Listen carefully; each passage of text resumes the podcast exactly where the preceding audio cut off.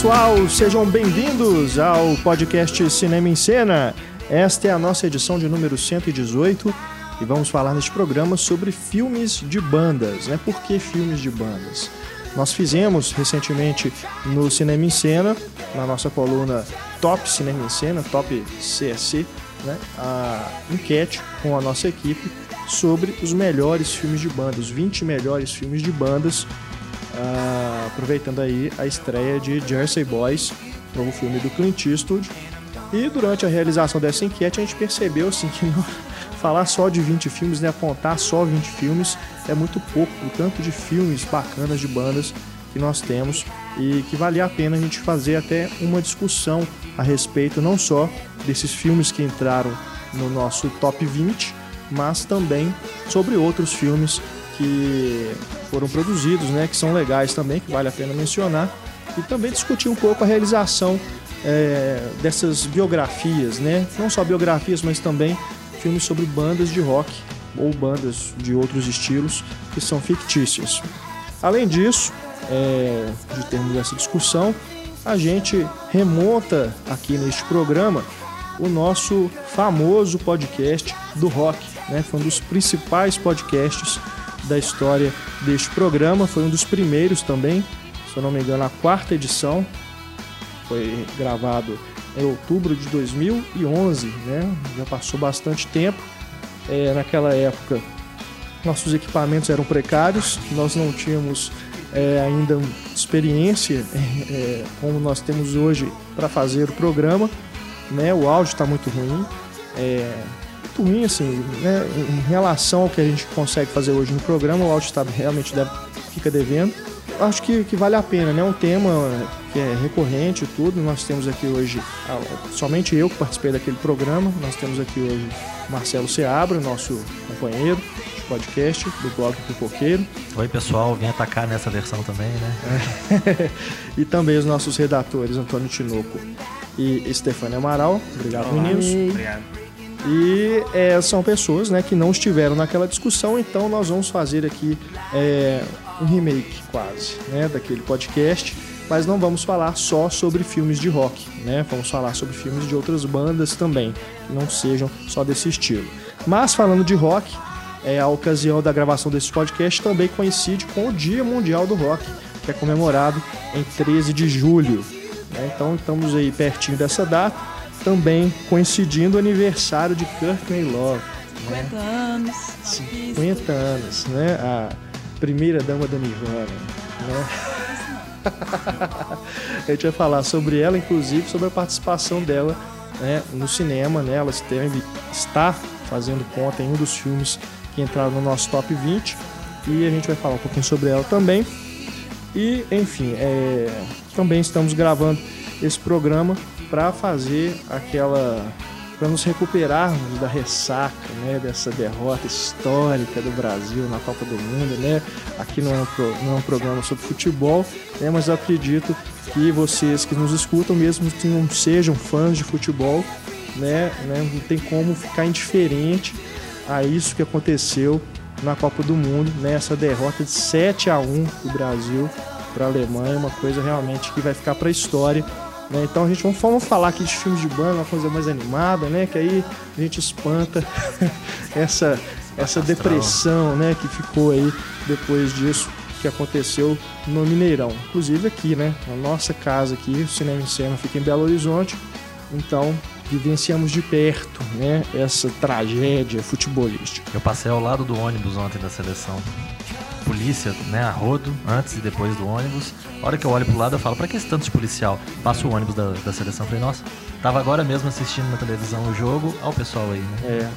Nosso e-mail, para você que quiser entrar em contato conosco, deixar comentários para nossa equipe, dúvidas, sugestões, enfim, é o e-mail cinema@cinemaencena.com.br também temos nosso Twitter, arroba Cinema em Cena, para você deixar seu recado, além da página do podcast, onde tem o espaço de comentários para você interagir diretamente com outros ouvintes do programa.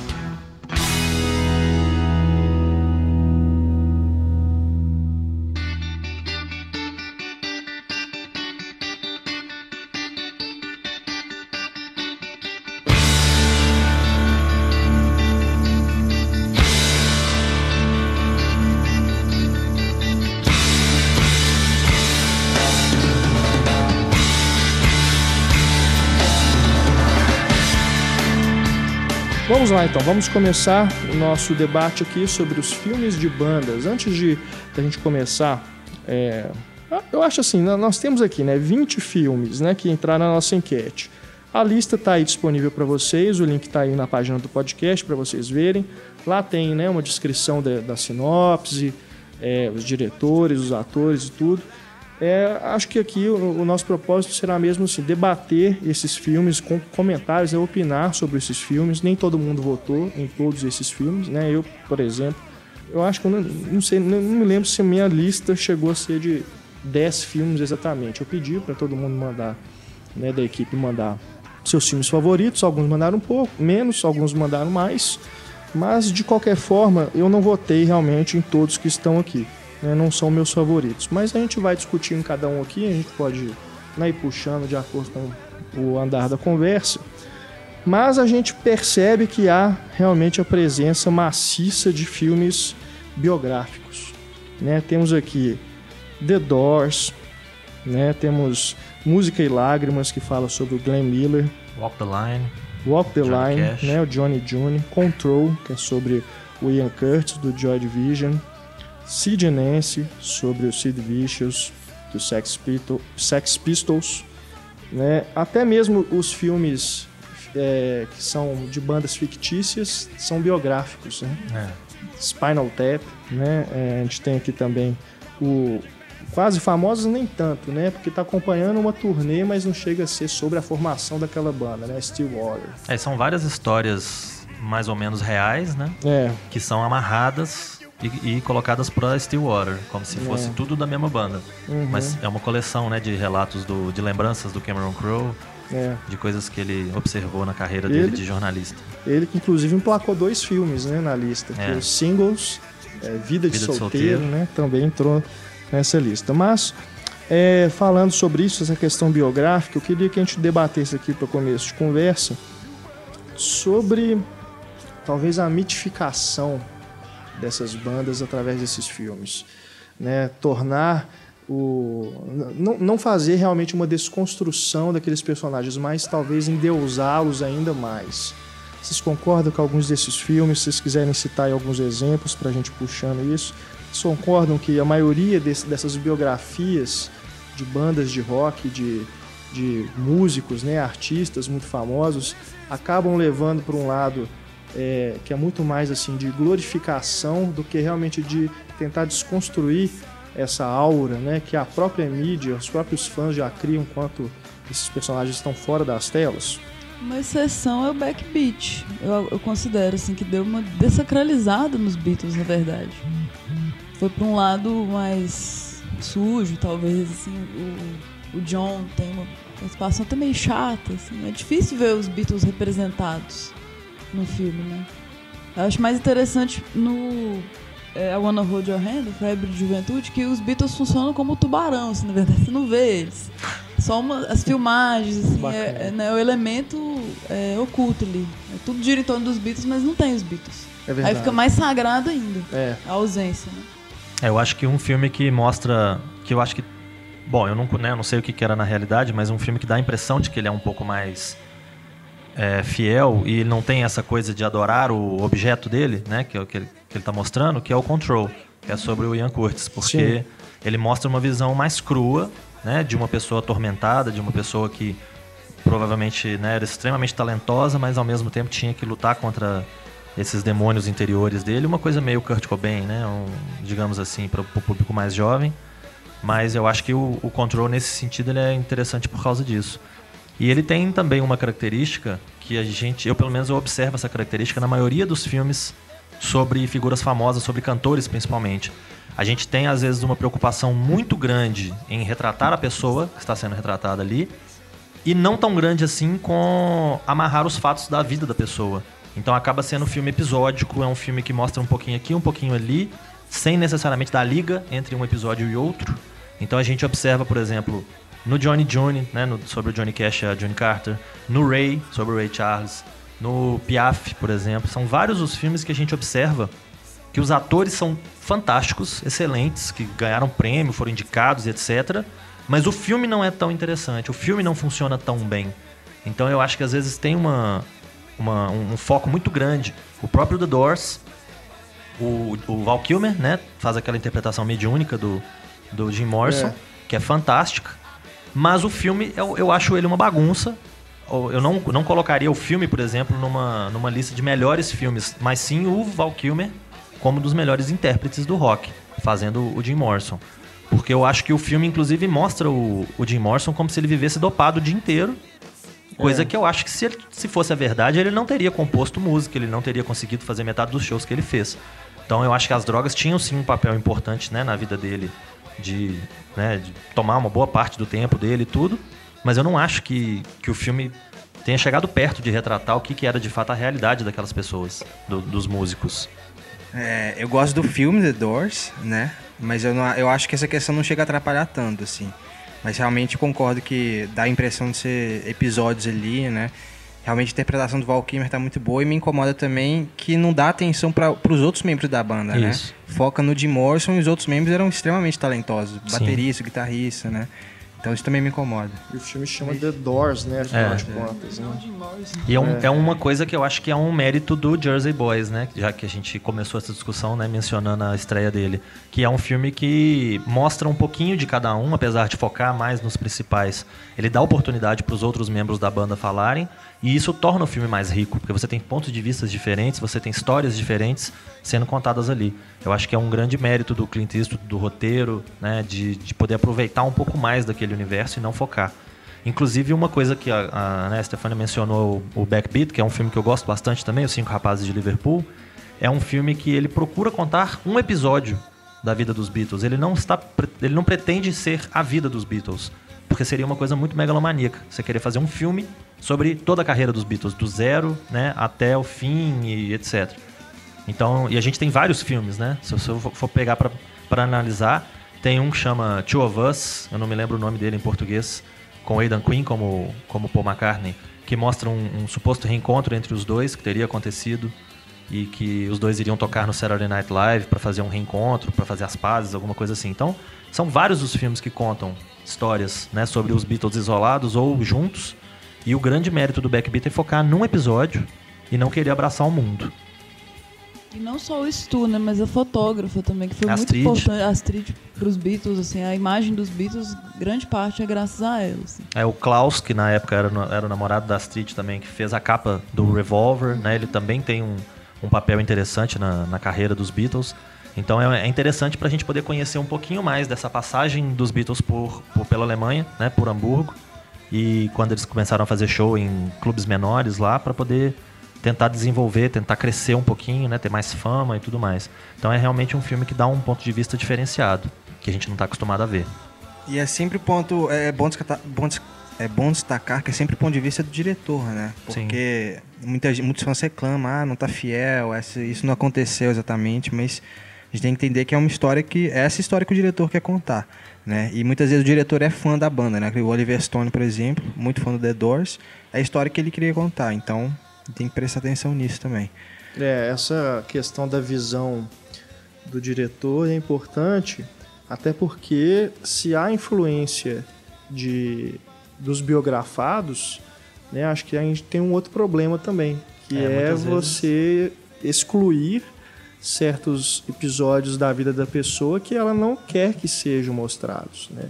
Então eu lembro aqui de um filme brasileiro que é o Cazuza, né, que mostra o Barão Vermelho e tudo ali, a formação, mas o filme é focado no Cazuza, né? É quase o que acontece com o Doors, né? Se o filme se chamasse Barão Vermelho, mas é só sobre o Cazuza. Mas esse filme, ele teve a é, não diria uma participação ativa, mas a mãe do Cazuza, ela esteve, né, ela deu, ela, ela teve uma, uma presença, vamos dizer assim, na produção, porque o filme é baseado no livro que ela escreveu, né? É, e aí você vê, você vendo o filme, você sabe que o Cazuza não era aquilo, né? Apesar assim, de eu achar até, eu gosto muito da interpretação do Daniel, né? Como o Cazuza. Foi muito comparado até ao Val Kilmer, né, na época. É, exato. Gosto da direção, tem o, Walter Carvalho, é um dos diretores, né, junto com a Sandra Werneck. É, Gosto-se do filme de uma certa de uma, de uma forma geral.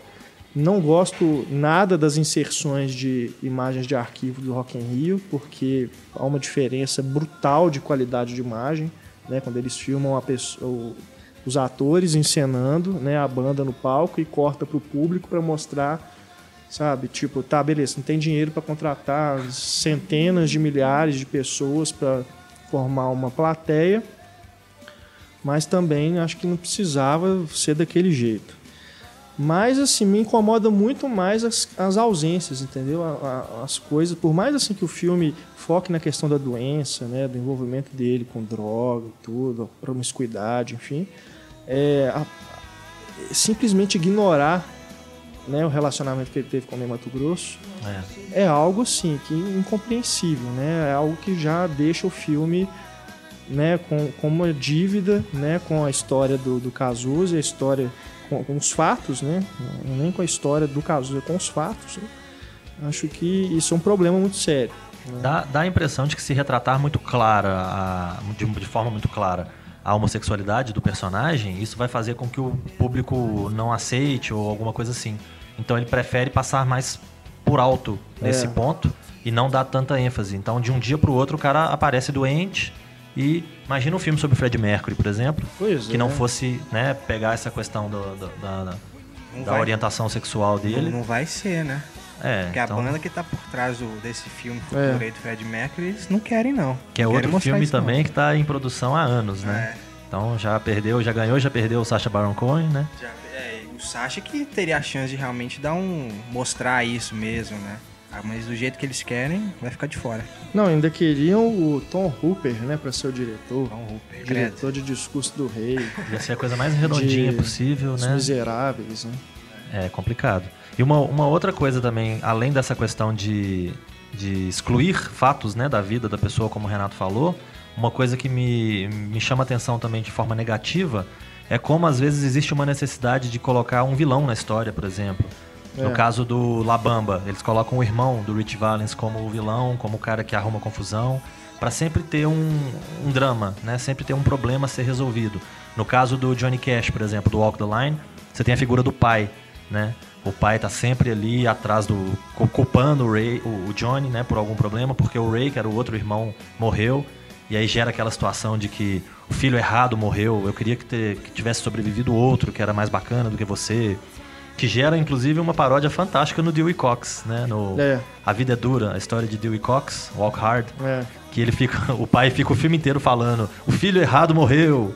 e é engraçado demais, né? É. Porque o, o, Walk the Line, o Walk Hard surgiu exatamente na época do lançamento do, do Walk the Line do Ray. Então ele aproveita para fazer uma paródia com eles e é uma paródia muito acertada, porque isso é uma das coisas mais irritantes do, do Johnny June, essa questão do pai Tá sempre de vilão na história. Se o cara tá usando drogas, se o cara tá bebendo, se o cara tá fazendo coisa errada, é tudo culpa do pai, da figura é. do pai. Nesse, nessa questão de vilão, me, incomodou, me incomodou The Wonders, que é um filme que eu vi há muito tempo, gostei, só que agora eu revi e gostei um pouco menos. É o nosso campeão, né? Foi o é primeiro lugar. É. Que é a figura do vocalista da banda. Uhum. Que eu acho que ele é retratado como vilão, assim, desde o início e até o final. Ele é quase que o estupim para a banda acabar. Isso me irrita um pouco, assim, da gente não ter uma, sei lá, ele pode ser o vilão, mas tem, teria que ser algo gradual, entendeu? Mas não, desde o início ele tá lutando lá para que a baladinha dele fique lenta do jeito que ele quer e colocar a música dele no lado B do CD, isso me incomoda um pouco. Ó, eu já até vejo isso de uma outra forma. The Wonders também é um filme, né? Se ele tá em primeiro, eu fui uma das pessoas que ajudou a colocá-lo, né? Porque eu é, gosto todo bastante. Todo mundo votou nele praticamente. É, então... Por isso que ele ficou em primeiro lugar. Ele realmente é um filme muito bacana. Eu, eu assisti no cinema, depois eu já assisti em DVD, já, na época, né, no videocassete, depois em DVD e etc. E eu vejo o seguinte, eu acho que a gente tem muitas bandas, tem até coletâneas nos Estados Unidos chamada One Hit Wonders, que são aquelas bandas de um sucesso só, né, as maravilhas de um sucesso só. E no caso até o nome da Wonders, né, é uma brincadeira com isso, porque eles são, né, a maravilha só de uma música, que no caso é That Thing You Do. E acaba que você tem ali no filme retratado como que seria, né? Como que seria a carreira de uma dessas bandas? Só que o grande problema da banda é exatamente o egoísmo de um dos membros, que eu acho que é uma coisa que pode ter levado muitas bandas ao fim, né? Lança um disco e aí as brigas já começam e a banda acaba ali mesmo, exatamente por causa do egoísmo de um que no caso é o mais talentoso, né? Eu acho que o filme deixa isso muito claro. Ele é o talentoso da banda, ele é o cara que compõe, ele é o cara que tem uma defesa artística das músicas e tudo. No entanto, não é ele que é o responsável pelo sucesso da banda, né? Que é o Guy, né? Que entra na, na banda e muda o ritmo da música. Então, eu não, eu não vejo muito o vocalista Jimmy como o vilão do filme. Apesar de que, né, claro, existe esse peso negativo em cima dele o tempo todo. Eu acho que o vilão aí, no caso, se é que a gente pode dizer assim, seriam as gravadoras, né? Que acabam sufocando o artista. Que no, acaba gerando um problema, né? Um grande conflito para eles, além do conflito interno que eles já tinham. Então eu acho que no, no caso do The Wanderers ele é muito interessante porque ele mostra exatamente o que teria acontecido, né? Uma, uma das coisas que poderia ter levado ao fim tantas bandas bacanas, É. que hoje a gente tem uma, Sim. duas músicas deles apenas e nunca mais ouviu falar. Então eu Eu- acho que é. Eu só acho estranho que é um, um cara só, entendeu? Não são os outros membros, assim, tendo conflitos entre si, tipo George com Paul, Paul com John, John com George, sabe? É um cara só sendo o ponto chave de, de discussão da banda, entendeu? Os outros três interagiam, assim, de forma normal. Eles saem da banda por outros motivos, né? Vão perseguir outras coisas. Mas o ponto de briga ali é, é só ele. Eu só, só me incomodou isso, assim, de não ter... Porque o Guy também era talentoso. Ele tocava é verdade. bateria muito bem e tal, sabe? É, Eu concordo com o Antônio. é mesmo. É, no caso aí da, na, na comparação, que não é uma comparação bem, bem fácil, né, bem óbvia, que é a comparação com os Beatles, né, que deve ter inspirado alguma coisa ali no- nos conflitos entre eles, eu acho que o conflito entre o, o Guy, que acaba sendo um líder informal, né, ta- talvez por ter sido em parte o responsável pelo sucesso da banda, e o Jimmy, que é o, né, o líder formal, que é o cara que compõe, que, que- que representa a banda e tudo mais, deixa os outros dois, né, ap- apagados, né, o Lenny e o baixista que nem nome tem, né, É. eles dois ficam completamente apagados, que é como se fosse o George e o Ringo, né? Que apesar de serem extremamente talentosos, né? Principalmente o George, né? Que é meu Beatle favorito. Eu acho que eles são extremamente talentosos, mas que na história dos Beatles, pelo menos no que é passado normalmente, no que a gente vê, eles ficam apagados porque os dois principais são, né? John e Paul. Então acaba que no, no Wonders também fica isso, né? Você tem ali um, um conflito entre os dois. Acaba que você coloca um como bonzinho, né? E o outro como mal. Mas no, no caso, o mal, ele tá meio que defendendo a cria dele, né? Ele tá querendo que as músicas dele sejam valorizadas ou qualquer coisa assim. Então, da mesma forma como nos Beatles também, eu não vejo nenhum deles como vilão. Né? Eu acho que cada um tinha ali uma defesa. Tanto que quando eles terminaram, por exemplo, o George lançou um disco triplo, o All Things Must Pass, de tanta música que ele tinha composto guardado e que o John e o Paul barraram, porque eles queriam as músicas deles né? na, na frente. E nem por isso eles são vistos como vilões. Então eu acho que tem um pouquinho disso no Jimmy também, que ele quer defender as músicas dele a qualquer custo. No The Wonders tem um outro ponto, é, que é quando um dos. Acho que é o baixista, talvez vá pra guerra, vai pra guerra, né? Aham. Isso também dá um, dá um ponto interessante pro filme. Assim, que você fala, não, tem um problema ali, ele não vai- a banda não pode continuar, né? É, não era a prioridade dele, né? É, ele vai pra guerra, então isso vai acabar. Então esse é um ponto que tira um pouco aquela felicidade perfeita do filme. Assim, de tocar a música várias vezes e tá tudo bem, a banda vai durar. É. né, É, outra, outra coisa também que eu acho que é interessante colocar também é que muitas dessas bandas podem ter acabado. Primeiro porque, né, como a Stefania falou, o cara não tinha compromisso com a banda, ele tinha compromisso com outra coisa, ele tinha o sonho de ser militar. E outra coisa também é a falta de responsabilidade dos membros, porque o Lenny, né, que é o, o guitarrista, ele é visto como bonzinho, como bom vivan, como boa praça, todo mundo gosta dele, mas ele não tem ideia do que, que ele quer fazer da vida dele, ele não tem a cabeça no lugar. Primeira mulher que aparece na frente dele, ele larga tudo e sai correndo atrás dela. Então esse é outro motivo, né, que levaria bandas a terminarem. A falta de, não só de comprometimento, mas a falta de responsabilidade dos É. membros, que às vezes ganham meia dúzia de dinheiro, ficam maravilhados e saem correndo atrás de qualquer coisa e deixa a banda de lado. Então a isso heroína é... é... a Nancy, no caso do Sid Vicious também. é. Com a banda, ferrou com a banda, né? De fazer É. isso, assim. Então eu acho que isso é, é outro ponto, né? Eu acho que quanto mais a gente fala The Wonders, mais coisa bacana vai surgindo, né? É, e, e a música, né? A música, A ela, música é é- fantástica. Pode tocar mil vezes né? que eu não canso. ela ficou Nossa, até talvez hoje. até mais famosa do que o filme. Pra né? mim, eles não eram One Hit Wonder porque eu gosto de todas. Todas as músicas que foram É. compostas, eu tenho a trilha sonora. Na época eu comprei o CD original. E eu acho que é uma trilha sonora que, se tivesse sido lançada na época, quem compôs teria ficado famosíssimo. Eu tenho que confessar que eu sou meio enjoado com a música principal. Porque, não, não porque eu não a- ache ela ruim, de forma alguma, eu gosto. Mas tocou tanto, Sim. tanto, né? Não só assim. É nem questão do filme, não, mas tocou em rádio, né? Até festa de 15 anos tocava. Muito, muito. Então, eu tenho lá no- na minha playlist, sempre que ela entra, eu dá aquele comichão de pu- pular, sabe? Passar pra próxima. Porque eu enjoei. E o mais legal é que o, o universo é uma coisa até que eu, que eu reclamei do, do Jersey Boys no, no último podcast, no Papo de Redação, que é a falta do universo, né? Em volta dos personagens. Que os personagens estão ali na deles e não tem contato com mais nada. E até isso o The Wonders é interessante, porque ele cria um universo, né? Ele cria um ídolo pro Guy, por exemplo, né? Que é um bluseiro antigo, né? E, é, bluseiro não, né? Jazz Jazz. e que é o Del, né, Del Paxton. E ele cria, além do, né, de um ídolo, de uma figura né, interessante para o Guy, ele cria todo um universo da Playtone, que é o pessoal que ia, que ia nos festivais, que é uma coisa que acontecia. Que no próprio Walk the Line do, do Johnny Cash mostra ele tendo contato né, com Elvis, com Roy Orbison, com Jerry Lewis, com Carl Perkins. Então isso no The Wonders também é muito bacana. Você tem os outros astros do universo da, da Playtone, que é a, a gravadora fictícia, que inclusive é a produtora do Tom Hanks, é, né? todo Tom Hanks. E você tem as músicas deles que foram compostas especialmente para o filme na trilha. E são músicas muito bacanas também, né? Tem a, o tema do Mr. Downtown, que é muito legal. É. Tem a- as outras músicas todas, Drive Faster. Todas as músicas do disco são bem Sim, legais, são né? ótimas. A única música meio chatinha que eu acho é a da, da Diane Dane, que é a, a mulher mais velha, que, né, por quem o Jimmy cria uma, uma certa identidade e tudo. Mas ela cumpre muito bem o papel dela no filme. Então acho que ela tinha que estar lá de qualquer forma. Mas a trilha toda é muito legal. Só voltando um pouquinho no The Doors, que também é essa narrativa trágica, né? De, de mostrar ali a, a figura do Jim Morrison é, desde o seu surgimento, né? Como, como artista, a formação da banda até né, acabar tudo. Um fim trágico. É, mas eu, eu, eu confesso assim que no, na minha primeira vez que eu assisti esse filme, não curti tanto. Eu tive essa mesma impressão, sabe? De ser bagunçado, de ser uma Aham. coisa meio. né, muito longo, né? Tem duas horas e meia praticamente, né? Ou duas horas Duas e horas e meia. vinte, é.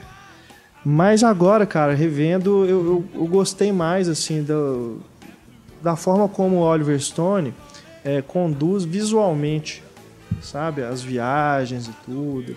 Até esses momentos em que ele não tá narrando nada, tá simplesmente mostrando como que o, o Jim Morrison vivia naquela, né, naquele mundo ali de drogas e tudo, sabe? Eu, eu acho que ele entrou, ele, ele incorporou realmente assim, o espírito mesmo do que era né, a- o processo criativo daquela pessoa.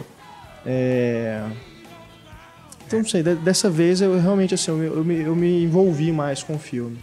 né? além de, claro, é, como você já mencionou, a, interpretação do, do Val Kilmer é algo. pa- Parece que é o Jim Morrison, né? Você tá vendo É. o Jim Morrison. Fisicamente e também É. na maneira que ele canta, né? Exato. É muito um- parecido. é um casting assim é algo é algo das coisas únicas né que você vê assim, não tinha outro ator para fazer aquilo realmente naquele momento né? É. foi uma escolha perfeita mesmo Foi. E eu também gosto muito dessas partes surrealistas, né? Que o, o Jim Morrison, ele, ele falava que ele presenciou um, um acidente, né? Com que índios estavam, foram atropelados e ele achava que os espíritos tinham acompanhavam ele, né? E para mim são as melhores partes do longa, assim, essas partes onde ele via os espíritos no show, nos shows assim, na casa dele. Gosto bastante. E gosto muito da origem dele, que eu não sabia de origem de estudante de cinema, né? é fazendo filme no estilo Godard. e tem uma ponta do Oliver Stone, né? Como professor Aham. de cinema lá da, da faculdade. E dele falar que o The Doors era igual o Eric von Stroheim, né? aham Que é a banda que todos... Ele era o ator que todos adoravam odiar e o The Doors é a banda que todos adoravam odiar também. Gosto bastante dessa relação com o cinema. Não, e eu não posso deixar de rir, eu não consigo pensar em outra coisa. Quando o Antônio mencionou a história do Jim Morrison com o índio, só me lembro de Quanto Mais Idiota Melhor 2. do, do índio com a tanga. Engraçado demais aquilo.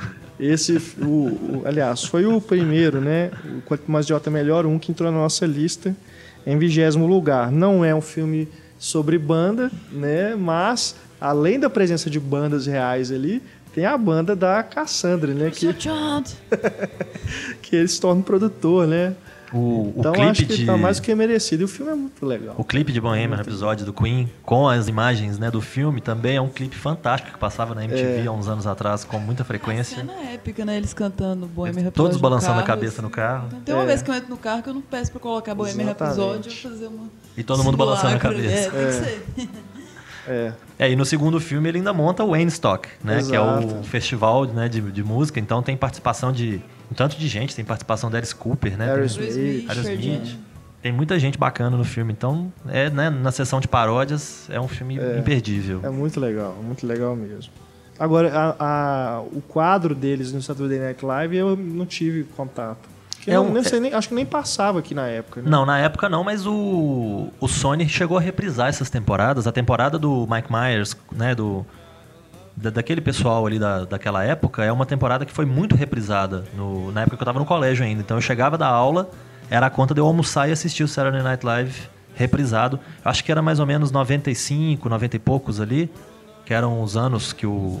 O Mike Myers ficou muitos anos, né, na verdade. A equipe toda, Dana É. Carvey, aquele pessoal todo ficou muitos anos. E era a época que tinha o quadro do Wayne's World, sempre com o... Foi antes do filme, assim, Foi, é. que, que o Wayne saiu, e aí ele fez o Wayne's Road, até um pouco metalinguístico, assim, o Wayne's Road pra ele. Ele ajudou a escrever e tem um pouco a ver, acho que ele deve ter tido alguma birrinha com o Saturday Night Live. Ele descontou nessa coisa de quererem pegar o show dele, sabe? É, na verdade, o, o Saturday Night Live eles têm como praxe fazer um filme sobre o personagem e matar o personagem, né? Sumir com o quadro. Porque isso é uma coisa que acontece com todos, né? Eu acho que de todos, provavelmente o Wayne's World deve ter sido o que ficou mais famoso, né? O que É, alcançou mais acredito público. sim. Porque vários quadros do, do Saturday Night Live viraram filme, né? O, aqueles dois irmãos que ficavam dançando na boate, por exemplo. É. Né? Os estragos de sábado à noite, por exemplo, é um filme até engraçado. Mas, de uma forma geral, os quadros no Saturday Night Live funcionam bem porque eles são curtos. Quando você tenta criar uma história de 90 minutos, 80 que seja, já perde um, um bocado da força. É. E acaba que eles, eles aproveitam ali, não sei porquê, pra matar o personagem. Eu lembro que, acho que o, o primeiro filme que eu me lembre, que é baseado num, num sketch do Saturday Night Live, é Isto é Pet, o filme. Sobre aquele personagem que ninguém sabia se era homem ou se era mulher, que chamava Pet, simplesmente, né? Então o filme é sobre um cara, um vizinho, tentando descobrir se Pet é homem ou é mulher. O, filme- o cara fica obcecado e passa o filme inteiro tentando descobrir isso. No caso do Wayne's World foi mais, mais ou menos isso, né? Fizeram um filme e o quadro acabou. Depois eles resolveram ainda fazer o segundo, né? Tamanho o sucesso do primeiro. E aí acabou mesmo, encerrou e não tivemos mais notícia de Wayne e Garth. Até o momento, né? Porque vai ter uma sessão lá no Cinema e Cena pra descobrir o que eles estão fazendo agora. Né? É, a volta da coluna E aí, meu irmão, cadê você? Né, estamos falando sobre o que aconteceu com Mike Myers, que até um tempo atrás ainda estava fazendo filmes, pelo menos dublando filmes. ruins. É, ele é a voz do Shrek, né? Que eu acho que é o que ficou mais famoso depois É. disso, né? E o Dana Carvey, né? Que esse realmente sumiu, né? É, o Dana Carvey fez uma meia dúzia de Dublou pontas. bastante e- É. É. Ele chegou a ter um show dele, da Dana Carvey Show. Durou um ano. É, uma porcaria. Leiam a coluna assinada da nossa colega Stefânia para vocês descobrirem, então, Uhum. que onde estão, né? Cassandra também tá lá. Isso, é. É outra também, que Sumiu, né? fez vários filmes na época, Acho né, que nos ela- anos Ela 90. dublou Lilo Stitch. Mas. Ela tinha uma série, eu acho, Relíquia, Sim. né? Que ela era uma caçadora, É. uma arqueóloga, uma coisa desse tipo. Ela é cantora também, é vaiana e tal, todas as coisas. É, Deve ser tão bom exato. cantora quanto é atriz, né? Ela canta bem, canta bem. Melhor do sim. que atriz, então. Ela é linda, né? É. É, Coelhinha da Playboy, essas coisas que ela fez. é, exato.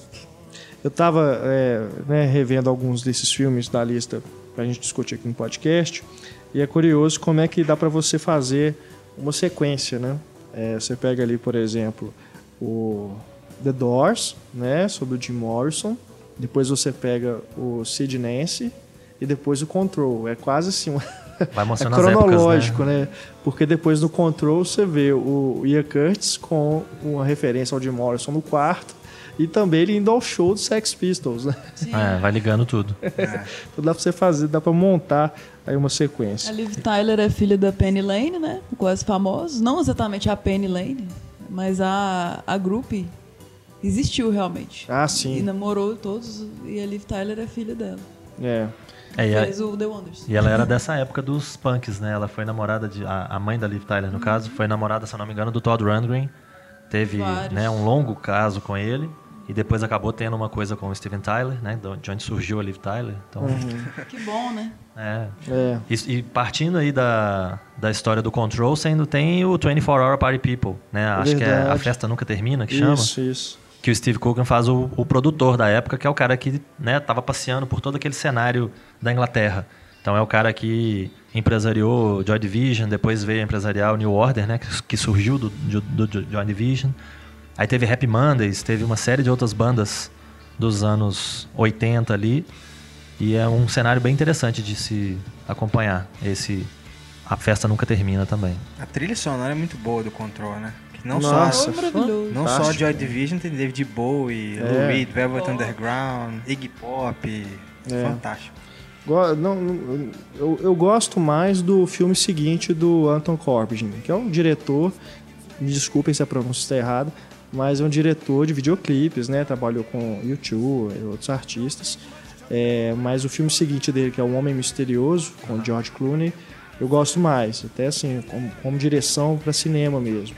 O Control gosto também, mas ainda acho que é algo assim de um cineasta que está começando. Não sei, acho que tem, tem alguma coisa ali que Control ainda... faltou talvez emoção Hum. na morte do Ian Curtis, assim. Eu queria ter chorado loucamente, não consegui É, chorar. é. assim. Bacana, bonito, poético, mas Pois é, acho que chega um momento do filme que, eu não sei, acho que ele.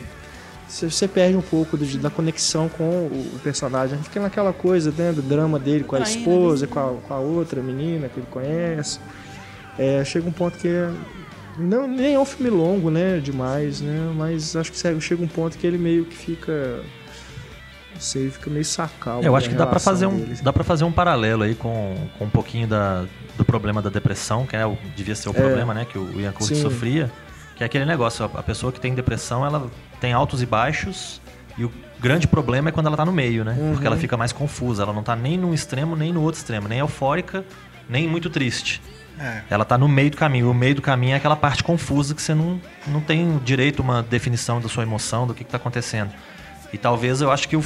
Não sei se era intenção, né? Ou se foi um acidente, mas o filme me passou essa impressão. De que é um filme que fica meio no meio do caminho também. Ele não é um filme eufórico, que mostra grandes públicos ou grandes emoções. Também não é um filme depressivo, não é um filme né, que mostra só a desgraça. É um filme que fica ali no meio do caminho. E aí, nesse meio do caminho, ele segue a vida inteira dele até a morte. É. Então me deu essa impressão. O roteiro foi baseado no livro da Debbie Curtis, né, da esposa dele. E os membros da banda assistiram e falaram que muita coisa ali é cinematográfico mesmo, lógico.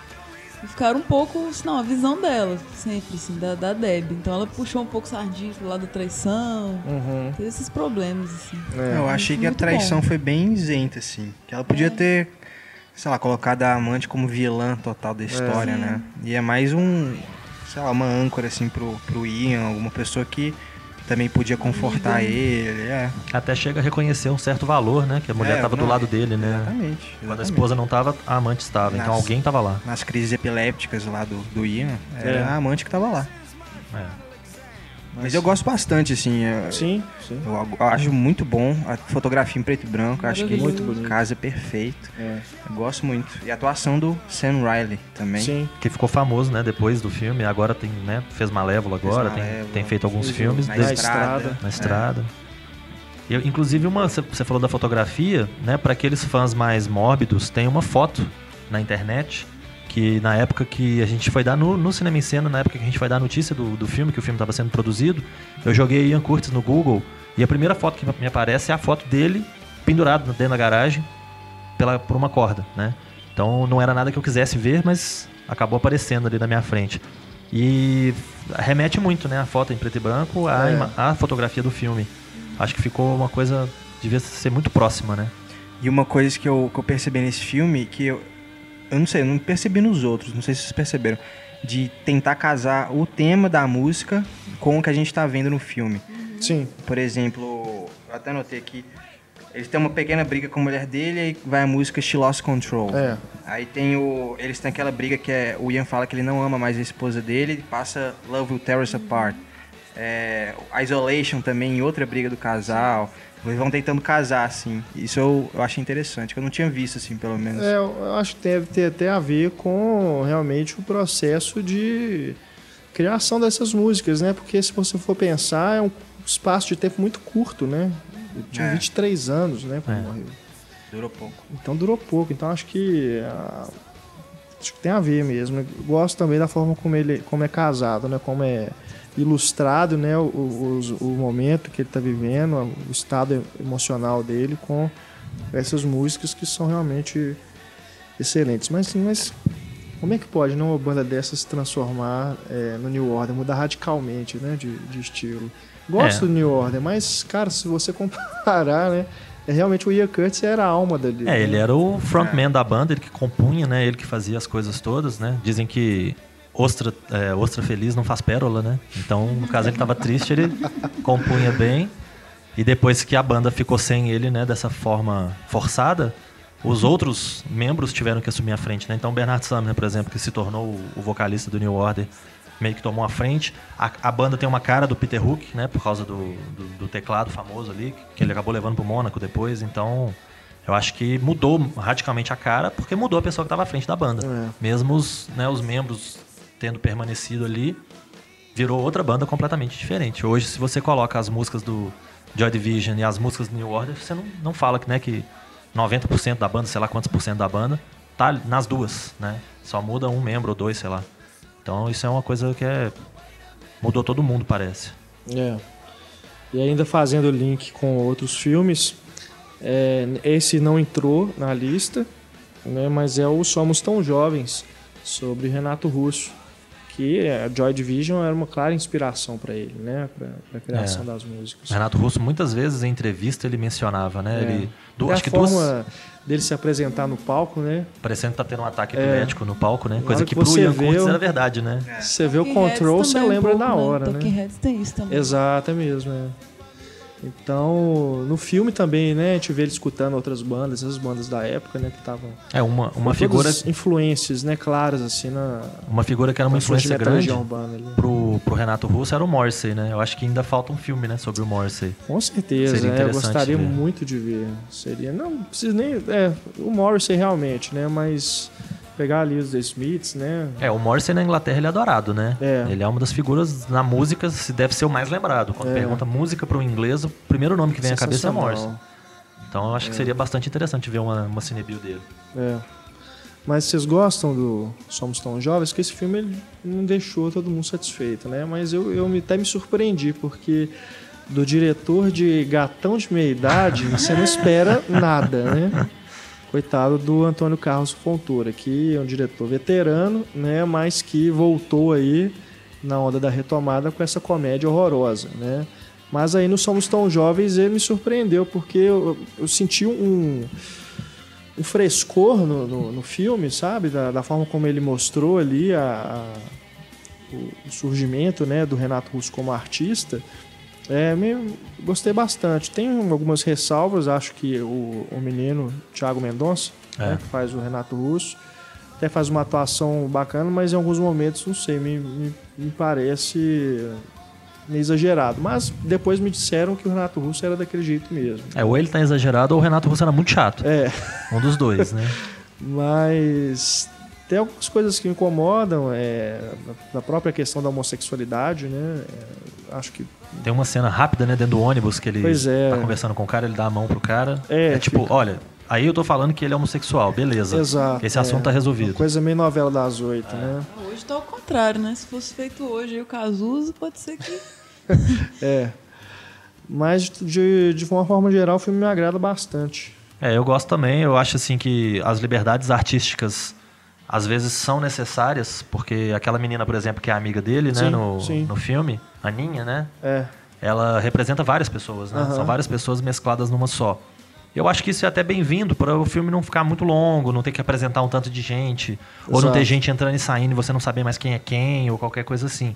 Então acaba que uma liberdade ou outra que é tomada acaba sendo interessante para o roteiro e não chega assim a causar grandes danos à história do personagem, nem nada. Então eu acho que no fim das contas foi sim um resultado bem satisfatório. É, eu tô enrolando pra ver, agora que eu fiquei com vontade de ver. Assim. Não sou muito fã de Legião, não, mas. E aí, coincidentemente foi lançado na mesma época do Faroeste Caboclo, né? É. Que é a letra da música sendo levada pro cinema. É. Então a gente não tem. teve boas críticas Oi? também, né? Não Teve, teve. Assim, não teve. Eu não acho que teve boas críticas. Muito. Ah, assim. sim. A minha foi. É.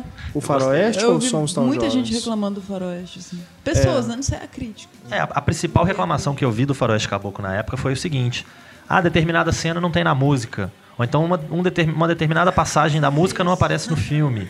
Ou qualquer coisa assim. E eu acho que você pegar uma música, né, por mais longa que ela seja, ela não dura uma hora e meia, né? E você querer contar um filme em cima de uma letra de uma música, é óbvio que muita coisa teria que ser criada para dar liga, Não né? tem como ser fiel, as pessoas têm que abstrair disso, gente. Você tem que Não desenvolver, fiel né? Eu acho assim, Ah, é, eu também muita acho. coisa no filme que foi criada para o filme, né? A, a figura do delegado do Antônio Calone, por exemplo, é um cara que funciona bem, né? Além de ser um ator bacana, eu gosto dele. No, o personagem dele no filme eu acho que funciona bem, apesar de ter sido criado para o filme. E, e tudo que eles tentam fazer, você pensa assim, poxa, o cara sumiu por um tempo e quando ele volta, a mulher dele casou com o principal inimigo dele. Isso é um clichê enorme. O, o diretor ter conseguido fazer isso funcionar no filme já é um mérito gigantesco. É. Então eu acho que o- as coisas que foram criadas para o filme funcionam muito bem. E o- a música só tem a agradecer ao filme por trazer mais elementos, por enriquecer talvez o universo que ela tenha criado. Então eu acho que, não sei, né, se é muita viagem falar que o Renato Russo teria gostado de ver o filme, né, ou qualquer coisa assim. Mas eu pelo menos gostei. Era projeto dele, inclusive, né? Ele queria, não sei essa música exatamente, mas ele tinha projetos de trabalhar com cinema, né? Eu fiz esse projeto, inclusive, na faculdade, numa disciplina. Foi meu, meu trabalho de conclusão de curso de uma disciplina, foi Ah. fazer um roteiro. É, Eu tinha que fazer um roteiro, eu escolhi Faroeste Caboclo, e aí eu fiz o roteiro todo, indicando né, as tomadas, tudo certinho.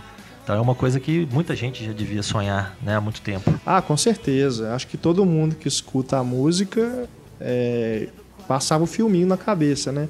E esse é o meu grande problema com o filme. Porque o filme da minha cabeça é melhor do que o que eu assisti no cinema. É, Pena eu- que tá na sua cabeça, né? concordo, exato. é.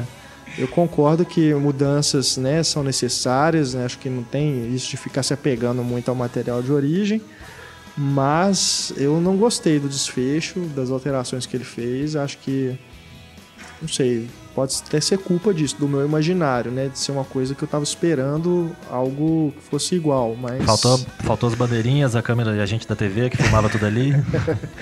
Mas não sei, acho que do, do- de algum ponto ali no terceiro ato até o desfecho. O filme te eu Não perdeu. curto, não curto, não.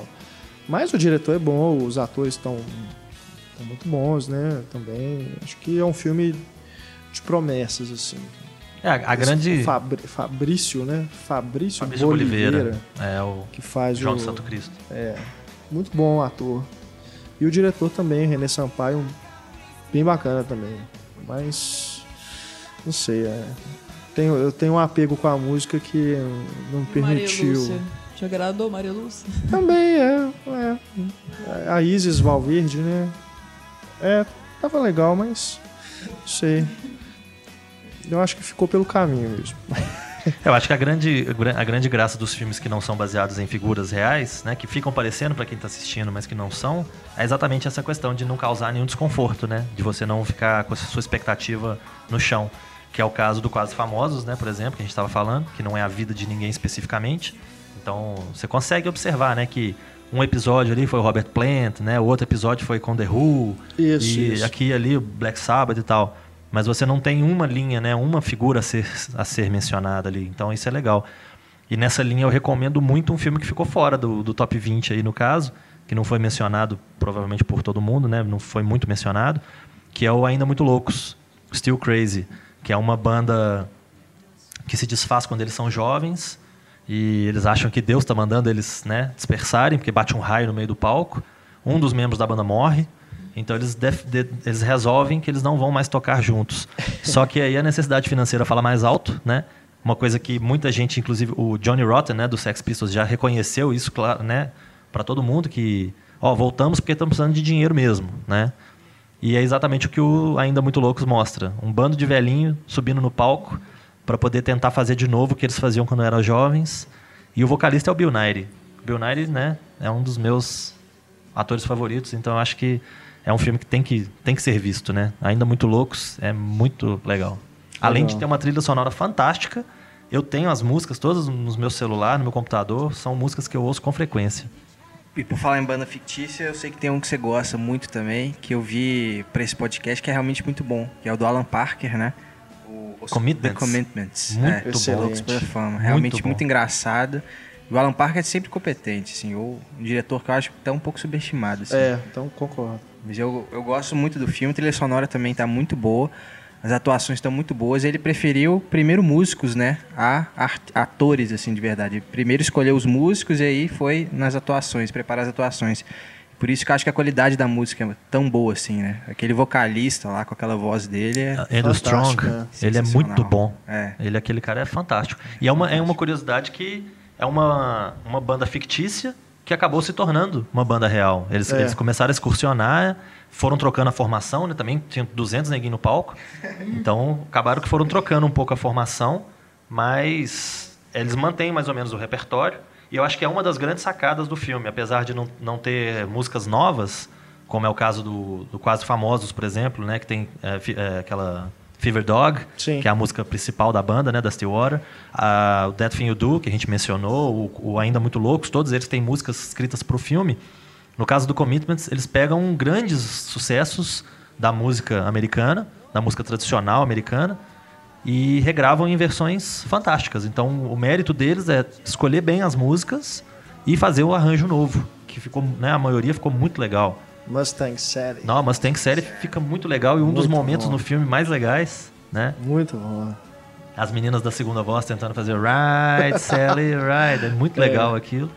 E In the Midnight Hour ficou uma música fantástica, né? Muito bom. O Wilson Pickett, que é mencionado no filme, né?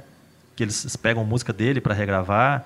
Então, Land of a Thousand Dances. Então, são todas versões. eh, São outros discos que eu tenho também. Os dois, né? A trilha sonora É. do, do Commitments fez muito sucesso. Lançaram um segundo disco. Exato. Eu tenho os dois, são também. excelentes. Muito bons. E uma, e uma sacada boa que é um filme que é pelos olhos do empresário, né? É, Que geralmente ah, é o vocalista ou alguém da banda, né? Não, esse daí é o empresário que é o protagonista. Ele que né? reúne, né? Ele Todo mundo. reúne. Pra essa coisa improvável que é soul na Irlanda, né? Que você vê soul uma coisa tão americana, James Brown e tal, mas ele lá na Irlanda tocando soul. E muito É. bem. Muito bom. A dificuldade dele de encontrar os músicos também é muito É, engraçada, né? testes, né? Ele vira pro cara e fala: Quem são suas influências? Soup Dragons. Não, sai daqui, não quero saber de você, não. É legal demais isso. É. O Alan Parker dirigiu The Wall também, né? Alan Park dirigiu Exato. The Wall, que é outro filme muito bom. Esse que é, é quase um uma estética meio de videoclipe, né? As É. músicas vão tocando, mas tem uma historinha ali também bem interessante. Uhum. Outro Gosto filme, também. outro filme com música que ele dirigiu foi o Fama, né? O Fama. Sim. Fame, que também é- a a Irene Cara deve muito a ele, né? A carreira dela inteira. Que É. ela ficou famosa, né? Com, com a música Fame. Então eu acho que é um diretor que tá bastante com o pé no, na música. E nesse filme, o The Commitments, tem o Glenn Hansard, que era cresceu mesmo, e né? virou o cara de apenas uma vez, né? É verdade. Também é outro filme que eu gosto muito, com uma trilha sonora que é sensacional. Eu Gosto É. bastante também. Apenas uma vez. É, só concluindo a carreira musical do Alan Parker aqui, é, é bom a gente evitar outra Ah, é. referência, né? Evita. É, esquece. Esse a gente esquece, né? Vamos falar da apenas uma vez, então é melhor. né? O... Esse filme que ganhou o Oscar de canção original. Eu confesso que eu ainda não conferi o filme, mas a música é realmente muito bacana. A- as, as músicas da trilha eu tenho também, no, no- né, são das músicas que eu ouço com Aham. certa frequência, mas ainda não, não consegui conferir o filme. É um filme extremamente cativante, né? Pela química Sensível que o, dos dois né, protagonistas, todo o processo é, de criação das músicas, né, de composição, aquela, aquele primeiro encontro deles né, na loja de música, né, no piano, que toca a música inteira, né, os dois ali, é algo fantástico. E depois no estúdio também, né, eles gravando as músicas, né, é, realmente são cenas muito muito bacanas, né, de você ver. Para quem gosta das músicas, quem gosta de música, é realmente um filme imperdível. E depois todo, né, a conclusão ali, o desenrolar dessa parceria, também é algo que você leva, ah, não, você não precisa nem ser músico, você pode levar aquilo para outras relações também de trabalho, né? É, é, a, a- afinidade que tem né, entre os dois é algo que, que beira realmente o, o amor, né? Um sentimento maior, né? Que não seja só da parceria, que é realmente é algo me faltam palavras para descrever. Uau. Mas os dois, os dois eles formaram um casal na vida real, né? Sim. Depois se Depois separaram, terminaram, né? mas continuam parceiros, né? É, teve muita gente pedindo, inclusive, para eles devolverem o Oscar, porque, porque eles se separaram, enganaram todo mundo. Mas enfim, né? Brincadeiras à parte, um filme extremamente recomendado. A atmosfera naturalista, né? reto- Realista do filme também. É. Sim. Você se envolve mesmo. assim, tá- tá- parece um daqueles programas da MTV. Assim, tá acontecendo. né, Eles estão gravando mesmo. É bem. Eu, foi com baixo orçamento que fizeram mesmo. Uhum. Foi bem barato. E eu muitos prêmios. Por tudo. É, É, nesse esquema música folk de nesse estilo naturalista, né, com baixo orçamento e tudo, a gente teve agora um recente que é o Inside Llewyn Davis, né? Balada de um sim, homem comum, Fantástico. que é muito bom também e mostra aquele negócio, né, quando a gente pensa em jogador de futebol, a gente pensa nos milionários que ganham, né, que jogam nos grandes times, namoram as meninas bonitas e tudo mais. E a gente esquece que tem um tanto de outros aí dando canelada, né, chutando bola à torta e direito que não tá ganhando nada. E é exatamente o que o Inside Llewyn Davis mostra, né? Que além aí dos Bob Dylans que ficam famosos, que ganham dinheiro e tudo mais, você tem os caras que não chegaram a lugar nenhum ou que fizeram um sucesso mediano, alguma Eles são assim. talentosos, né? E são talentosos, né? Mas às vezes tem um gênio difícil, né? Às É. vezes são pessoas que não topam, às vezes, se curvar uma coisa aqui, outra ali. Eles querem defender o- a visão artística deles, quer fazer o que eles né, querem fazer.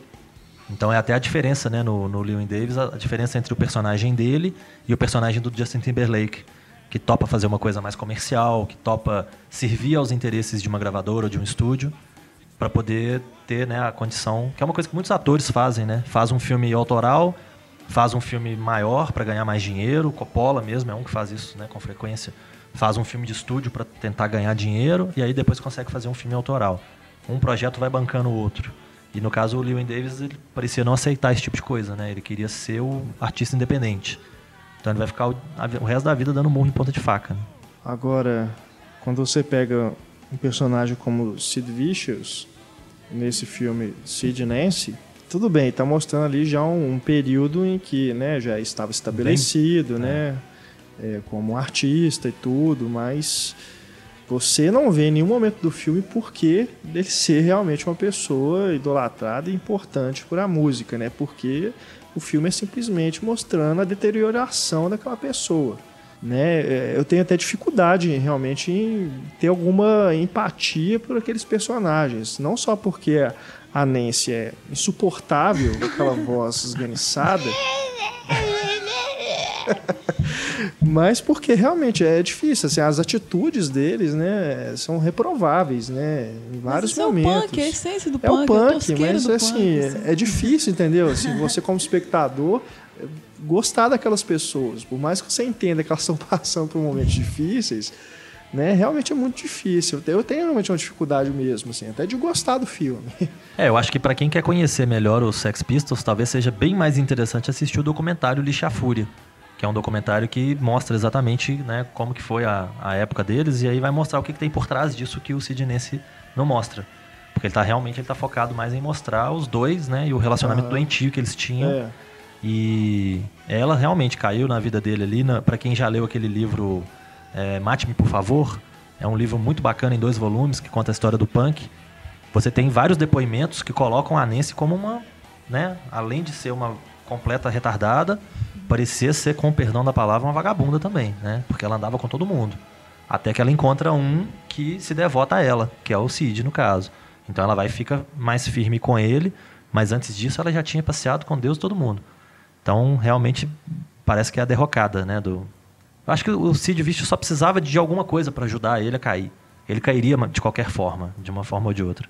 Com a Nancy ou sem a Nancy, não ia fazer muita diferença. É, eu, eu acho. Eu gosto bastante do filme. Aê, eu acho que o Sid Vicious também, eu acho que também é difícil ver o papel do Sid Vicious, como o Renato falou, mas eu acho que é, tem até uma parte no filme que, que dá pra dar uma dá uma, uma expli- explica melhor isso assim, que o Sid Vicious era muito mais um símbolo do que que era o punk do que um baixista do Sex Pistols. Ou, ele era o símbolo total da, Aham. de tentar viver essa vida de excesso e de não ter compromisso com absolutamente nada, sabe? Então, esse seria o papel do Sid Vicious.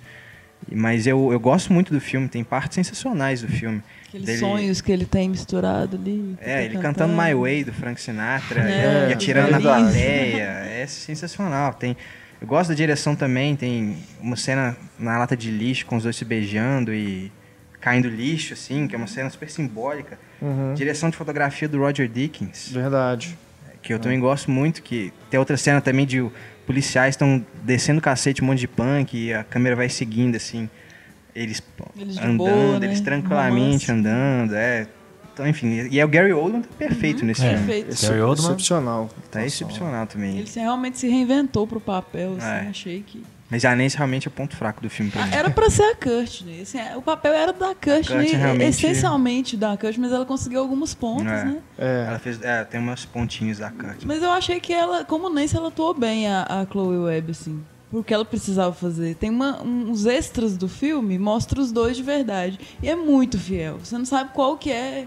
Sabe, ela era mais bonita. A Nancy de verdade parecia mais com a Courtney. É, eu, eu senti diferença justamente naí, quando eu fui ver os extras É. e vi que o Sid Vicious era o Gary Oldman, Sim, sim. perfeitamente, Agora ela. mas a Nancy não era É. a Chloe. Mas o comportamento eu achei muito parecido. A atuação dela com o comportamento que eu vi nos extras. Uhum. E a morte dele eu achei fenomenal também, a metáfora. Quando ele É sai, se ele vê aquela pizza. Não, você vê, não tem pizza ali. Mas ele come a pizza, ele dança com os meninos, né? E vai num táxi com ela. Achei muito lindo isso. É. assim. Filme da minha juventude, um deles. eu gosto sempre de rever. Sobre esse cenário punk também, a gente tem um filme das meninas, né? Que é As Runaways. É mesmo, é. que é a história da Joan Jett, né, e, e companhia, que é aquele problema que você mencionou, né, que a, uma delas, a Lita Ford, se eu não me engano, não quis que o nome dela aparecesse, ela, né, bloqueou qualquer referência a ela, então o filme acaba que foca muito na Joan Jett e na, na principal companheira dela ali, na né, Cherry Bomb, que ela se chamava, né, e acaba que não mostra a Lita Ford, não mostra as outras integrantes do grupo, e fica, no fim das contas, um filme bem rasteiro, né, bem bobinho. Eu gosto. Você gosta? Eu, Não, não, eu, eu, concordo que ele seja superficial. Eu gosto do Michael Shannon, né? Que é o empresário Gosto delas. das meninas, é, que a Kristen Stewart, que eu acho que é uma atriz é, questionável, Aham. né, mas acho que é um, um dos papéis bons dela. A Dakota Fanning tá ótima, né? É, a como Dakota Fanning sempre. é muito boa. E gosto também do, do, do visual do filme, da forma como as músicas são apresentadas. Eu acho bacana. É um filme legal. Um outro filme também que é razoavelmente interessante, que né, passou batido, eu acho, chama What We Do Is Secret, que é sobre uma banda punk chamada The Germs. E o cara chamava Crash alguma coisa, o, cantor principal, e mostra bem esse isso que a gente estava falando do Sid Vicious, né, do estilo punk de ser. Que não é o cara que vai lá, finge que é punk e depois vai pra casa dormir na caminha quentinha e tal. O cara realmente tinha um estilo de vida Corta, vomita, É, né? o cara era podrão, né, ao extremo. Então é um filme também pra quem gosta aí do, desse lado punk da música. What We Do Is Secret é um filme interessante. Eu não sei o, o título dele em português, mas pelo original dá pra, dá pra encontrar. Eu acho o, o Sid Nance, ele é, o- é o retrato perfeito da expressão. Quando alguém fala assim, nó, tá punk. Você vê o filme, você entende perfeitamente por que que tá punk. Né? O que que significa? Porque o termo hoje em dia é usado assim, né? Não existem mais punks. né? Você, vê, às vezes, na rua alguém né, com aquele estilo de cabelo, vestido daquela forma, você, as pessoas... Você, o que esse lunático tá fazendo aqui, né? É, Mas, hoje- enfim, Hoje uma coisa que me você parte vê o coração, filme, você entende perfeitamente o que, que é nota punk. eu acho que uma coisa triste hoje é você ver um tanto de gente na rua com a camisa dos Ramones, É, aquela camisa cérebro né, redonda com o nome deles, e dá vontade de chegar e perguntar assim, que grife é essa? Aham. E o moleque vai responder, ah, é de uma loja ali que eu comprei e tal. E é. não vai nem saber do que se trata. Perfeito. né? Vontade de perguntar, fala uma música do É. Ramones. Sem olhar pra baixo, me fala um nome de um dos quatro. E aí é capaz do menino não saber. Uma banda que merecia também. O filme, né? Tem documentário, né? Que Tem, é até legal. tem documentários bem interessantes sobre eles. E tem o, o livro. merecia, né? Um filme, uma dramatização, né? O livro autobiográfico do Johnny Ramone é muito bacana. Ele é um cara extremamente, parece ser pelo menos extremamente sincero no que ele escreve. E eu acho que se o, o livro dele, ainda mais agora que ele, né, ele já faleceu, então não, não teria muita influência, né, de não sei se teria alguém da família dele envolvido, alguma coisa assim. Mas se adaptassem o livro dele para tentar contar a história e escrevessem um roteiro em cima do livro dele, eu acho que seria um, um livro muito interessante, porque ia cobrir muito episódio interessante, muita coisa legal, ia mostrar a ligação deles com outras bandas, com outras figuras. Ele era muito amigo do Ed Vedder, por exemplo, do Pearl Jam. É. Então é um- são alguns fatos bem interessantes. E no fim das contas você pensa o quê? Pô, o cara era né, o líder de uma banda das mais famosas, se não for a mais famosa do, do, do punk.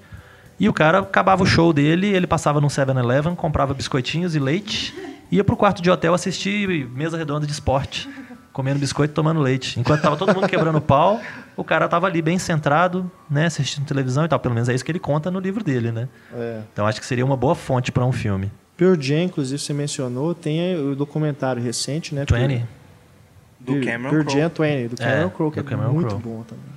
É referência ao disco, né? O famoso deles, que é o Ten, né? Que é, o É. disco deles que entrou pra história com as músicas mais famosas, principais deles. É, que É, marcou tem- o grunge. A gente tem aqui, né, alguns filmes concertos, né, para falar, mas esse do o Pearl Jam 20 é um documentário concerto praticamente, né? Que é. É. um filme que não só tem uma base documental muito boa, né, muito ampla, bem explorada, mas a parte musical também é fantástica. É um filme que é dirigido por um cara que, ao mesmo tempo, ele é um jornalista da- de música É. e, ao mesmo tempo, ele é um cineasta. Entende né? da coisa, Então, né? Cameron Crowe sabe do que, que ele tá falando. Né? É, não te deixa assim. é, se, se você quer ver um filme, né, esperando ouvir todos as- os clássicos do Pearl Jam e tudo, você escuta e eles surgem nos momentos perfeitos também, né? É tudo muito bem encaixado. É uma arte, né? Você saber onde encaixar cada música, você, você lembrando do Alta Fidelidade, né? Você fazer uma mixtape, isso é uma arte, cara. Não é, não é, não é, não é fácil. Eu acho que o Cameron Crowe faz um, as escolhas que ele faz no filme, ao longo do filme, onde inserir cada música são perfeitas. Eu vi no cinema. Teve aquelas sessões Aquelas sessões mobilizadas, né? Que, que tinha. Paragem lá. É, meia-noite, né? É, É, foi, foi complicado, eu não consegui ver, não. É. Mas tá disponível aí hoje em dia. Quem não, quem não viu no cinema, vale muito a pena ver. Muito bom. Essa questão de mesclar música com documentário também é muito interessante, talvez num dos que tenha sido os pioneiros, né? Que é o último concerto de rock, Não, Last Waltz, do Esse- Martin esse Scorsese. também. Que é um filme fantástico, né? Nossa, Um perfeito. filme simplesmente fantástico. Com né, a The Band, né? que é a banda que, né, a banda que acompanhava, né? Acompanhava o Ronnie Hawkins, depois acompanhava o Bob Dylan, então ficou conhecido como a banda que acompanhava e tal e tal. E eles se assumiram como The Band. E eram músicos fantásticos, né? Compositores, instrumentistas E fantásticos. todos cantam. Eu acho isso interessante demais. A gente raro a gente vê isso, né? Que o vocalista, o cara do teclado, o baterista, guitarra, todo mundo canta e canta muito bem. O, o principal, pelo menos o, o mais interessante deles como vocalista era o baterista, né? É. Que era o Levon Helm, É. que é tido como um dos maiores vocalistas, né? Eu acho que na lista da Rolling Stone, dos maiores vocalistas da música, ele ficou muito bem colocado. Eu não me lembro exatamente da posição, mas ele ficou muito bem colocado. E é interessante por que, que a banda terminou, né? Que eles falam no filme que é. Parece que eles. Eles falam que cansaram da estrada, né? 16 anos da estrada. É muito E tempo. geralmente a banda acaba porque o integrante, né, disputa de ego, ou o integrante morreu. E nesse eles simplesmente falaram, não, vamos, vamos encerrar e vamos encerrar da melhor maneira possível, né? Com Bob Dylan, Neil Young, Neil Clapton, todo Eric mundo lá. Clapton, Ringo Starr. O próprio Ronnie. Hawkins, né? Que tava no É. começo de tudo. Só gênio. Agora, o problema deles foi que, primeiro, né, o, o Robbie Robertson, que era o, né, o solista deles lá, o guitarrista, ele ficou muito amigo do Scorsese na época do filme, então fica parecendo que o Robbie Robertson é o dono da banda quando você assiste o documentário. Ele, É. né, ele sempre que dá os depoimentos, a, a câmera foca nele com frequência durante as músicas, sendo que ele estava só cantando, que é uma coisa que é muito comum para os músicos. Ele canta para poder manter o tempo da música certinho. Mas a voz dele não tá saindo no microfone. Muitas vezes os microfones estavam até desligados. Era simplesmente para compor ali o negócio. E a câmera muitas vezes mostra ele cantando no microfone como se ele estivesse cantando a música e não era. Então eu acho que isso entre eles surgiu atrito depois entre eles de assistir o documentário pronto e falar assim, pô, mas não é um documentário da banda, é um documentário do Rob Robertson. Ficou um pouco chato entre eles a situação. E depois também que eles terminaram, surgiu essa questão, né? De questão de dinheiro, de direitos autorais, que o, eles alegavam que era um, um ambiente muito criativo ali na casa que eles, né? A Big Pink, que era a casa onde eles compunham, todo mundo participava. Então era uma música da band. E acabou que o Robbie Robertson começou, não sei se ele assinava as músicas, alguma coisa assim, ele registrava as músicas. E acabou que ele ficou com muitos dos direitos autorais das músicas e o resto da banda, o próprio Levon Helm é um cara que morreu, não vou dizer na miséria, mas ele morreu numa situação que não estava muito confortável. Então, depois, né, é muito triste se você ver que as coisas chegam nesse ponto. É, um filme seminal na forma de captação do show, né? Sim. Que o Scorsese praticamente inventou ali é, a forma de filmar né, um concerto, né? Iluminação, posicionamento das câmeras e tudo. Algo que depois a gente vê depois no Shine a Light, É. sobre os Rolling Stones, ele voltando né, a dirigir um concerto, né? E também é muito bacana o filme, né? Até o, o mistério que ele cria ali, né? Com o set list, né? Quais É. músicas que eles vão... Com, Até o quais- último com momento, qual que ele né? vai começar, né? Como é que eu vou fazer com a luz aqui? Que que eu- onde que eu vou começar a filmar? É muito legal. Aí tem as cenas também de, dos bastidores, que são ótimos, né? Um filme É. muito quando, legal. Quando pergunta pro Mick Jagger se ele imagina que ele vai estar com 60 anos e cantando, né? É. E ele fala, "Ima- imagine, todo mundo ri, né? E aí ele vai e mostra. Tem uma piadinha no Quase Famosos, assim, também. Não sei se vocês lembram.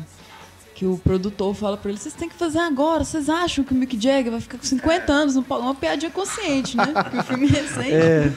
É, A gente vê no China Light que sim, né? Aham. Até mais. exato. É, o Scorsese é um cara que várias vezes ele já deixou claro a paixão dele pela música, né? Ele, Sim, já, sim. ele já dirigiu documentários N, né, sobre a música, sobre blues, por exemplo, que é uma Bob coisa Dylan. muito, é, sobre o Bob Dylan, George Harrison. George Harrison, vários, né, documentários muito interessantes. Ele tava O- fazendo do Bob Marley também, né? se eu não me engano, ele já concluiu, mas ainda não finalizou a edição. Mas a, a filmagem, se eu não me engano, ou eu posso estar enganado, mas que ele tinha o projeto sobre o Bob Marley, tinha sim. Tem um documentário recente, né, sobre o Bob Marley, chama Ah. Marley, que também é bem interessante. E tem uma série também que ele está desenvolvendo, né? Que era um projeto de um longa, que seria sobre os bastidores do, do cenário musical nos Estados Unidos, ali nos anos 50, 60 e tudo, acompanhando dois é, empresários, dois produtores musicais, e que agora vai, ele está desenvolvendo como uma série, né? ou uma minissérie, não sei. Ele que teve aí por trás do Boardwalk Empire, né? Acredito que vai ser algo nesse sentido também que ele vai fazer com esse projeto. Tomara que que saia do papel finalmente, porque realmente é bem interessante. Vindo do Scorsese, É. que tem essa paixão pelo, pelo rock, pela música, É né? imperdível. seria realmente fantástico se for concretizado. Mas, né, nos próprios filmes dele a gente vê o uso, né, das próprias músicas dos Rolling Stones, do Sid Vicious, né, o final dos créditos dos Bons Companheiros.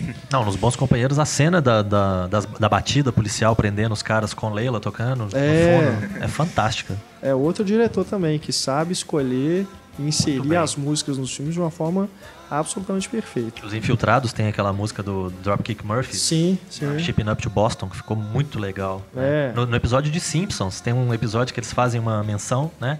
Que tem um, um aluno infiltrado na turma para poder entregar pro diretor Skinner quem que é o bagunceiro da sala, como se ele já não soubesse, né? Aham. E toca a música por cima, para deixar bem clara a referência, né? Então é uma música muito legal. A Comfortable Numb também, né? Ó, Comfortably Numb é muito bem utilizada também. Também. Clássico do Pink Floyd. É. Nossa, é muito bom. Muito bom mesmo. Scorsese é outro nível, né? Não É. dá nem pra ficar. Exato. Falando sobre documentários, um documentário que eu, que eu senti falta também na, na lista, que eu né, fiquei chateado de outras pessoas não terem votado nele também, que pra mim foi um. É um documentário de música fantástico, é o A Procura do Sugar Man. Sim. Do, Talvez até por o- ser recente, né? Acho que a maioria das pessoas não viu. ainda. É, um documentário que eu confesso que teve um amigo meu que chegou e indicou, e aí por isso eu fui correr atrás pra assistir, porque não é um filme que também ganhou uma divulgação muito grande, né? Então, realmente é um, é um documentário fantástico sobre um músico chamado Rodrigues, que é um músico que fez muito sucesso, na- quer dizer, não fez muito sucesso, esse é, o- esse é o grande tchan, né? É. É um músico que compôs muitas músicas interessantíssimas. As músicas dele são muito boas. A maioria delas, pelo menos. Uma, umas 10, pelo menos, são bem legais. Praticamente o Lewin Davis. É, é um tipo um, um Lewin Davis, mas é um cara que parece, assim, pelo documentário você vê que ele parece ter feito tudo certinho. Ele tinha produtor, ele tinha gente, mas a- parece que não fizeram a divulgação apropriada do disco dele. E aí ele vendia, assim, ele fazia um lançamento, ficava todo mundo na expectativa, ele vendia seis discos, nove discos, alguma coisa assim. É um documentário fantástico que eu recomendo para todo mundo que busque Searching for Sugar Man, que eu acho que inclusive está na programação da HBO. Uhum. Então é, não é nada difícil de achar. O diretor morreu recentemente. Morreu, é, foi uma coisa bem estranha. É. Novo, né? Uma pena. Mas ainda aí, dos documentários. É, Tem um falso documentário fantástico, né? Spinal Tap. É, É. Spinal Esse- Tap é um- uma das bandas mais fantásticas do cinema, pena que não existiu, né? é, mas fizeram shows, né? Fizeram show, né? É, Então- vários shows. Seguiram depois, né? Tem um episódio dos Simpsons, inclusive, que é engraçadíssimo, que o Homer leva o, Bart e o Milhouse pro show do Spinal Tap e fica esperando lá de fora, no carro. É muito legal. É. Não, e o filme é engraçadíssimo, né? Ah, Inclusive comediantes do Saturday Night Live, né? é. Vocês viram o Tim Burton no filme? Hum, Ele é o não. diretor daqueles. Não, mentira. Ele tá no. Ih! O Tim Burton faz o. Ai meu Deus. É nos singles. Singles. Nos singles ele é o diretor Ah, daqueles tá. vídeos. Ah, tá. Nesse No- tem a Angelica Spinal Tap, Houston, é, né? E tem o Dana Carver do Quanto Mais Jota Melhor também. No Spinal Tap. Não reconheci. Devia ser uma criança, mas. E tem o... 84 pra 92. Eu acho que o Dana Carvey é um dos mordomos daquela festa. Ai meu Deus. Tadinho, Ficava- só faz pontas chulas. E, o- e tem o teclado dista né, do David Letterman também, fazendo um... É. Um cara vai divulgar aquele álbum bizarro, todo preto lá O Paul? deles. Aham. É o Paul, Paul Ah, é? Eu esqueci o nome É, o dele. Paul é o líder, né, da orquestra do, do David É, é o Letterman, líder. né? É, além de ser produtor musical e É, tudo, o ele cara é com o fodão. cabelo partidinho, assim. Muito É. bom. Não, a equipe toda do Spinal Tap é muito bacana e, e é um grupo de amigos, né? Eles já fizeram vários documentários juntos. Tem um que é uma que é o, o A Mighty Wind, Sim, os é grandes muito legal. cantores, que é, o- é como se um produtor importante tivesse morrido. E aí eles resolvem reunir o filho do produtor, que é o Bob Balaban no filme, resolve reunir todos os músicos que foram empresariados por aquele produtor para fazerem um tributo. E aí mostra essa questão dos, das- da vaidade, das brigas. Tem um dos músicos que muda de sexo. É engraçado demais, né? O Harry Shearer. Então Aí é, já dirigido pelo Christopher Guest, Aham. que faz o baixista, né, do Spinal Tap. é, o grupo né, seguiu junto, É. né? E aí eles acabaram tomando o controle criativo né, dos filmes. É, porque muito não, é do Rob Reiner, né? Aham. Que é muito bom. o Rob Reiner, é, cara, ele nessa época ele fez, né, esse filme, fez o Harry Sally, né, fazia filmes bacanas, Colocou depois obsessão por aí também. Pois é, Conta- a conta carreira do Conta comigo. Conta É, comigo ué. também. a carreira do Rob Reiner depois da cara dos anos 90, que, que decadência. Aí agora está se reinventando como ator, né? É. Fez o Lobo de Wall Street aí, É. que tá fantástico. Mas como diretor, meu Deus, é uma pena mesmo. E esse e tem uma curiosidade que eu só fui ver depois que tem uma parte no Spinal Tap que é também muito engraçada que o amplificador, né, vai até o 10. 11. Vai até o É, e o 11. guitarrista constrói um que vai até o 11, né? E no quando você entrar lá no IMDb, a escala vai até o 11. É o único filme Ah, que a escala vai legal. até o 11, não vai até o 10. O Bacana. IMDb é um site de, de cinema que tem as notas, né? Todo mundo dá nota e lá vai até o 11 também a nota. Muito Muita Ah, gente acreditou legal no Spinal Tap como essa banda existe. Esse meu namorado mesmo ficou Existe, confuso. Falou, é. nossa, tem que existir. Me fala que existe. Eu esperei acabar pra falar, não, infelizmente. As letras são É engraçadíssimas, tem né? clipe, é, eles têm música fazem show. Mas na época era fictício, né? Foi feito primeiro É, um sim, documentário sim. É.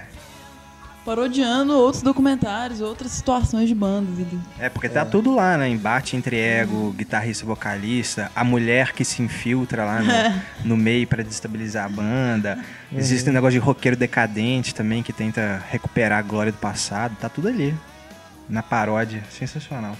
É, ainda nos, nos documentários, né, pelo menos nos verdadeiros, né, tem um documentário mais recente sobre o Leme, que é o vocalista do Motorhead, que é muito bacana também, mostra o tanto que o Leme é adorado nos Estados Unidos, até por outros músicos, tem depoimento de vários músicos tidos como importantes, né, o- os caras do Metallica, por exemplo, né, que geralmente são bem malas, né, pra, pra falar, eles se colocam, né, o Lars Ulrich coloca o Leme como o deus dele, né, alguma coisa assim. É, mas a Some Kind of Monster é fantástico, É, né? E também. ali é um processo também de reconstrução psicológica do Metallica, né?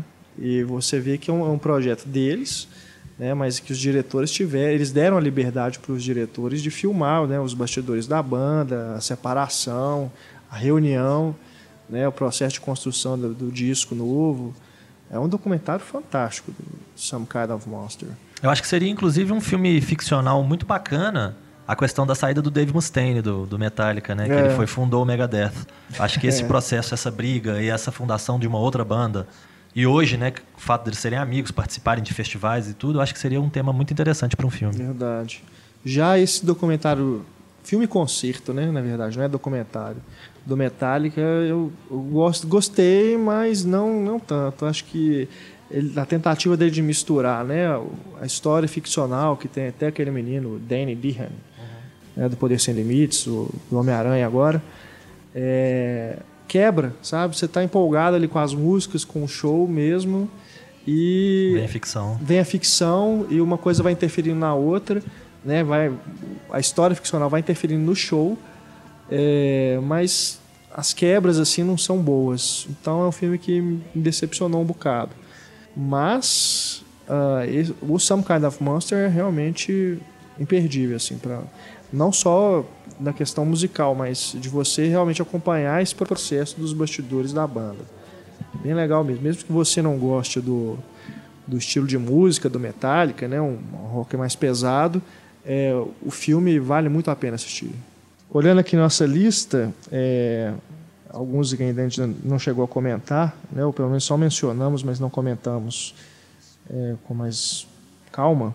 Né, temos, por exemplo, ah, o Larry B, a gente, a gente foi tem que estar falando do documentário, a gente falou né, sobre Beatles e tudo, mas o Larry B mesmo a gente não chegou a discutir. Que também é aquilo, né? É um. Momento quem- complicado, né? É, é uma. É, É é o uma, fim. é uma dor no coração, né? Bem esse melancólico. filme, É né? bem melancólico, é. Você vê a- os momentos da bri das brigas, É. né? Nossa, é. Desentendimentos lá. Tem, tem outros filmes, enfim, acho que filmes dos Beatles rendem uma discussão à parte, né, só sobre eles. Mas também tem o Hard Day's Night, Hard né, Day's Night, é. que inclusive está sendo relançado no- nos cinemas nos Estados Unidos. Mostra bem a histeria Beatle, né? É, O Wanna Hold Your Hand tá na lista também. né, se bobear, Tem a Beatles é a Beatlemania. banda mais filmada, né, história. Tem vários filmes. Tem um chamado Lennon Naked, com o Christopher Eccleston como John Lennon. Uhum. Tem N filmes, né, sobre eles. Mas o, o Let It Be realmente é. Fiquei, fiquei feliz que ele, dele ter entrado na lista. Acho que ele podia estar mais acima, né? Que ficou no 14 lugar. Mas é realmente um filme digno de, de nota mesmo. Muito, muito bom. Ainda É. sobre os Beatles também tem o Nowhere Boy, o garoto de Liverpool. Esse eu, eu, eu não, não tive oportunidade de ver. que é com o que quer, né? É, o, o é essa? o Aaron Taylor Johnson faz o John. O menininho que foi pro Game of Thrones, né? Tava guiando o Bram, é o Paul. Thomas, é, alguma coisa? Gangst, é, Thomas Sangster faz o Paul. E é sobre a, a relação difícil que o John tinha com a mãe dele, né? Que ele vivia, foi criado pela tia, tia Mimi. Mas a Julia, que era a mãe, morava na vizinhança. Então ele tinha um, né, um relacionamento meio estranho com a mãe. E o filme foca nessa, nessa parte, antes da fama. Daí o nome, né? Garoto de Liverpool. Também é um filme interessante, né? Pra gente conhecer esse outro lado do John. É. E tem os filmes sobre o fim do John também, né? Que eu vi há muito tempo atrás, mas tem um que o Jared Leto faz o, o Mark Chapman. né? Capítulo 26. Capítulo Ah, é, sim, verdade. Porque ele tá até com a maquiagem bem. É, ele engordou bastante, Engordou tá com uma perucona, né? Um cabelão. É. E ele, é- ele faz muito bem, né? O psicótico do- desse sujeito que Uhum. privou o mundo, né? Do, do John. É, é bem interessante também. O Jared Leto foi bem elogiado na época. E o Tenacious D, uma dupla infernal. Esse também é outro fictício, né? Não, e não. não é tão Não é fictício. fictício, não. É, o... A Pelo banda menos já existia. o Mas, Jack assim, Black. É, eles- o eles- filme eu é sei que mais eles têm uma famoso que a dupla, banda, né? sim. O- Mas é, eles tinham já o Tenacious D e não fazia sucesso. Aí o Jack Black Ah, fez sim. o filme Uhum. e aí eles fizeram vários shows e tal. Mas o filme é sempre mais famoso do que a banda. Mas realmente tem o Jack Black e o, e o White, né? O White é o. Kevin, o nome do cara? É, esqueci o nome do outro. Mas é muito bom o Tenacious D, eu gosto demais. É, eles na banda eles se identificam pelas iniciais, né? K é. J-Los, o outro. É, JB, K, não Cage. o quê. Cage. Cage. Lembrei, é. É, esse eu te confesso que eu Kyle não, Guess. Não gosta? eu não nem vi. Ah, Talvez- Não, talvez que eu até- Eu achei bem divertido, gostei. A Eu não- banda é muito boa, eu gosto É. muito da banda. Eu não gosto muito do, do estilo de humor do Jack Black, não. Eu não acho ele um ator muito interessante, não. Então, mas, né, já que agora os colegas estão indicando, né? Com épico, assim, eles colocaram o Dio pouco antes de morrer, como ele sai do pôster, assim, ficou. Não, é um musical chato. um musical épico. Tem Dave Grohl. Dave Grohl é o capitão na bateria. Muito bom. É. É o Dio, quando fala de música, é o cara. É, não, é. E eu lembro que depois, ou na época, foi feito um, um videogame com o personagem. Não, com o Jack Black É. interpretando um personagem que é mais ou menos a história ali do Tenacious D, né? Ele tem que buscar alguma coisa, né, pra poder salvar o rock, né? Salvar o heavy metal. tudo. Paleta do destino. É, o Jack Black É. tem essa ideia fixa com rock, né? Então, não É, é, você à não- toa que tem o Escola do Rock, né? Você gosta da Escola do Rock? Ah, o Escola do Rock é um filme bacana, né? É um filme interessante. Segundo lugar na nossa lista também. É, eu não vou dizer que é um dos meus favoritos, não, mas é um filme realmente, né, tem seus méritos, é um filme bem interessante e é um filme que o, Linklater, o Richard Linklater, o diretor, consegue, né, levar o, o Jack Black aonde o Jack Black precisa ir. Então eu não, não vejo como um filme do Jack Black, é um filme do Richard Linklater, É. né? Então, sim, eu, eu acho que é um filme bacana, é um filme interessante. Não sei se eu, né, se eu parasse para pensar na minha lista dos 10 melhores filmes com música, se o Escola do Rock estaria na lista. Eu acho que, inclusive, eu nem mencionei ele na minha, na minha votação pro Cinema em Cena. Mas é um filme interessante, sim. é, um- é um dos filme que... favoritos. Eu gosto Eu, bastante. eu acho gosto legal, a, eu acho legal a- o esforço do, do Jack Black, ou do filme, né, por assim dizer, de tentar levar uma boa música para as crianças, né? Mostrar que, que aqueles menininhos ali podiam se envolver, né, com música, ou talvez até que música pudesse fazer parte do ensino fundamental, né, nas escolas, alguma É. coisa assim. Não é que eles estavam envolvidos com música ruim, né? Que eles estavam com música erudita lá e tal. É. É, só Não, é. abrir os horizontes, assim, pra Jimi Hendrix. Não, mas cada um tinha uma coisa, né? Cada um É. tinha uma referência. Um era música erudita, o outro, né, devia ser musiquinha da moda. O outro nem música não tinha. O outro gostava de Liza Minnelli, né? É. Então, cada um tinha ali um, um, um filão, né, que É. gostava. E o Jack Black chega pra trazer o rock clássico pra vida deles, né? Até Ah. pro a- acaba trazendo consequências até pros pais, né, pras famílias deles, né? Então isso realmente é interessante. É isso. Pra mim, o Escola do Rock é é como um desses clássicos de sessão da tarde que a gente gosta tanto, né, do John Hughes. e tal. Sempre vai passar e você sempre vai assistir, né? Muito legal. É bem nesse estilo. E né? tem como mérito ter o ACDC, né, mais forte na, na trilha sonora É. também, que é muito bacana, né? Não, e a... os meninos são bons, né? Meninos são bons. Garotinha, depois acho que ela fez iCarly, um É. negócio bem famoso, assim. Se eu não me engano, acho que é a única, né, que seguiu uma carreira, né? Que É. ela nem tá na banda, né? Ela é. Ela é empresária, né? empresária, Empresária. né? Que organiza lá tudo. Mas no, no DVD tem a faixa de comentários com os meninos. Ah, Dá pra você ver o filme com os meninos comentando. também. É bem divertido. É, o que mais temos aqui? Os singles, né? A gente falou bem rapidamente. Os singles não tem nem muito tempo que eu vi, não. Pra te falar a verdade, não era um filme que me atraía muito.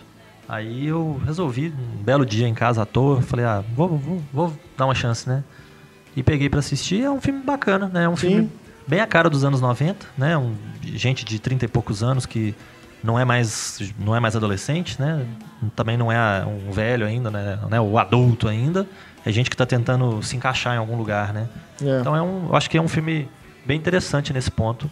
O, o personagem do Matt Dillon é muito engraçado, né? É. O cara da banda, né? O Citizen Dick, né?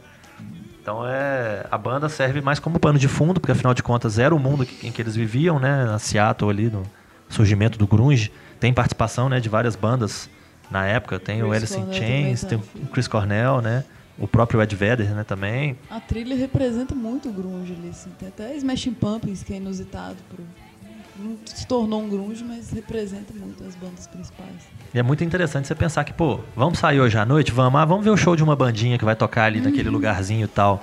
E essa bandinha cresce pra ser o Pearl Jam, por exemplo. É. É muito interessante pensar isso, né? Que pra gente é uma coisa tão fora de, né, de qualquer noção, mas pra eles estava ali, na, na vizinhança deles, né? É. É o Ian Curtis indo no show do Sex Pistols. É, Exato. é uma bandinha que tá começando aí, vamos dar, uma, né, vamos dar uma moral pra eles ali. E aí os caras viram isso aí que eles são hoje, né? E o Cameron Crowe, né, além do, do documentário que a gente já mencionou do, do Pearl Jam 20 e dos singles, tem, né, o que a gente mencionou aqui várias vezes, mas que a gente não parou pra falar dele ainda, que é o Caso Famosos, né? Que é um, Esse é um filmão. filme inspirador. É, o Caso Famosos é um filme que toda vez que eu vejo que ele tá passando na televisão, eu, É. eu continuo de onde ele estiver até o final, porque é um filme muito bacana. Em relação ao que você falou do, difícil você se identificar com o Sid Vicious, esse é facílimo, né? É. Porque você tem ali. Podia ser qualquer banda, assim. Pelo menos eu senti isso. Assim. Sim. Podia ser a sua banda favorita também e você embarcando numa, numa turnê com eles, né? Até o, o fato de você começar o filme com o garotinho, né? Pequenininho, descobrindo aquilo ali. Aham. Aqueles CDs, é uma cena bem bacana, onde vai passando Ótimo. na mão no, na capa do, do- dos discos, né? No Jimi Hendrix, The Who lá. É uma descoberta mesmo, assim, daquele mundo, assim. Acho que fala, fala da história de muita gente com a música, né? Sim. É, o fato de você ter uma irmã mais velha que te apresenta, né, muita coisa, e depois de você ter a oportunidade de buscar por si só e correr atrás, e nossa, e, né, o sonho de qualquer menino, né, acompanhar a sua banda É. favorita, ainda mais um menino que queria fazer jornalismo, né? Então, eu acho que é realmente é uma coisa que, principalmente para quem tá na mesa aqui, né, a Pois identificação é, Por imediata, isso né? que eu tenho uma, um carinho pessoal pelo filme, justamente por, por retratar essa profissão, né? É, o menino antes, né, de qualquer coisa, antes de, estudar qualquer coisa, ele tem a oportunidade É. de ser jornalista na prática ali, né? Uhum. Então, e, e algumas coisas ali são reais, né? O próprio o próprio editor da Rolling Stone com quem ele conversa pelo telefone, que é o acho que é Ben Fong Torres, é o realmente, né? O, é, ou era pelo menos o editor da Rolling Stone. Ele escreveu vários livros. Uhum. Ele escreveu é, biografias sobre bandas, sobre músicos e tudo mais. Então nem tudo ali é inventado. E eu já vi em, em entrevistas, já vi depoimentos do próprio Cameron Crowe que ele chega até a citar quais momentos são quais bandas que ele se inspirou. Então na hora que o, o guitarrista, por exemplo, o Russell, chega no, no telhado da casa e fica gritando que ele é um deus dourado, não faz nem tanto sentido porque ele não é louro, né? Mas o Robert Plant era, né? É. É, né, na verdade. Então, na época do, do Led Zeppelin, no auge do Led Zeppelin, né, a história inspirada totalmente ali no, no Robert Plant. E você tem a, a conversa constrangedora dentro do avião, quando né, eles entram numa... Sou gay. É, tem, tem Não morre momentos... depois, né? Tem momentos tipo, ah, vou morrer, então vou começar a soltar tudo. Aí o avião vai e estabiliza. Aquilo é legal demais, né? E aquilo, eu, pelo que eu me lembre do depoimento que eu vi do, do Cameron Crowe, ele ter- ali teria sido com The Who. The Who. É Né? o isso também. Então tem momentos ali com Black Sabbath, tem momentos com várias bandas e a Stillwater tá aí exatamente para reunir, né? Essas essas bandas todas, esses momentos todos em uma coisa só. A questão do, da importância de você gravar, né, as entrevistas, os depoimentos também é uma coisa que o jornalista, né, deve se deparar muito com isso. Que é você ter como comprovar depois que os depoimentos que. Às vezes você pega um depoimento no calor do momento que para você é a glória, né? Mas o cara depois vai virar e falar: Não, eu não falei isso, não. É. Né? Então, E o próprio envolvimento, né, pessoal? Com, do inimigo, né? É. Eles, eles se referem ao garoto o tempo todo como inimigo e ele que é um acaba grande assim. dilema, né, do jornalista. né? É, no fim das contas, ele era um menino, a banda, né, tava ficando famosa, então não deixam de ser heróis para ele. Uhum. E ele tem que tentar chegar perto disso que os jornalistas dizem buscar, que é a isenção, né? É. Que dizem que existe, né? Não sei. Então, mito, né? Mito. Então, Mas gosto muito também do Philip Seymour Hoffman, como Muito bom, Lester, Lester Bangs. Bangs. Muito bom. que é outro É. cara real, né? Que É. realmente existiu, que era um crítico de, de música que era bem ruim, né? Digamos assim, nas críticas É. dele, pegava bem no pé do- das críticas que ele escrevia, mas que era um cara que também ele tinha a música como uma coisa pura, né? Adoro a cena que ele tá lá no programa de rádio, que ele vai tirando os discos da, da prateleira, né? Aí ele vai falando, ah, The Doors, essa É. fase é lixo, joga o CD pra lá. É ótimo. E depois, quando ele tá. é, ele serve como um mentor, né? Mentor, pro, é. pro menino. E ele tá conversando com o menino e fala assim: Nossa, você tá ferrado, meu amigo. Eu tenho que ir embora que eu E não posso ri, passar né? o dia conversando com meus fãs. Aí ele não tem nem carona, senão fica aquela cena constrangedora. muito Aham. bom.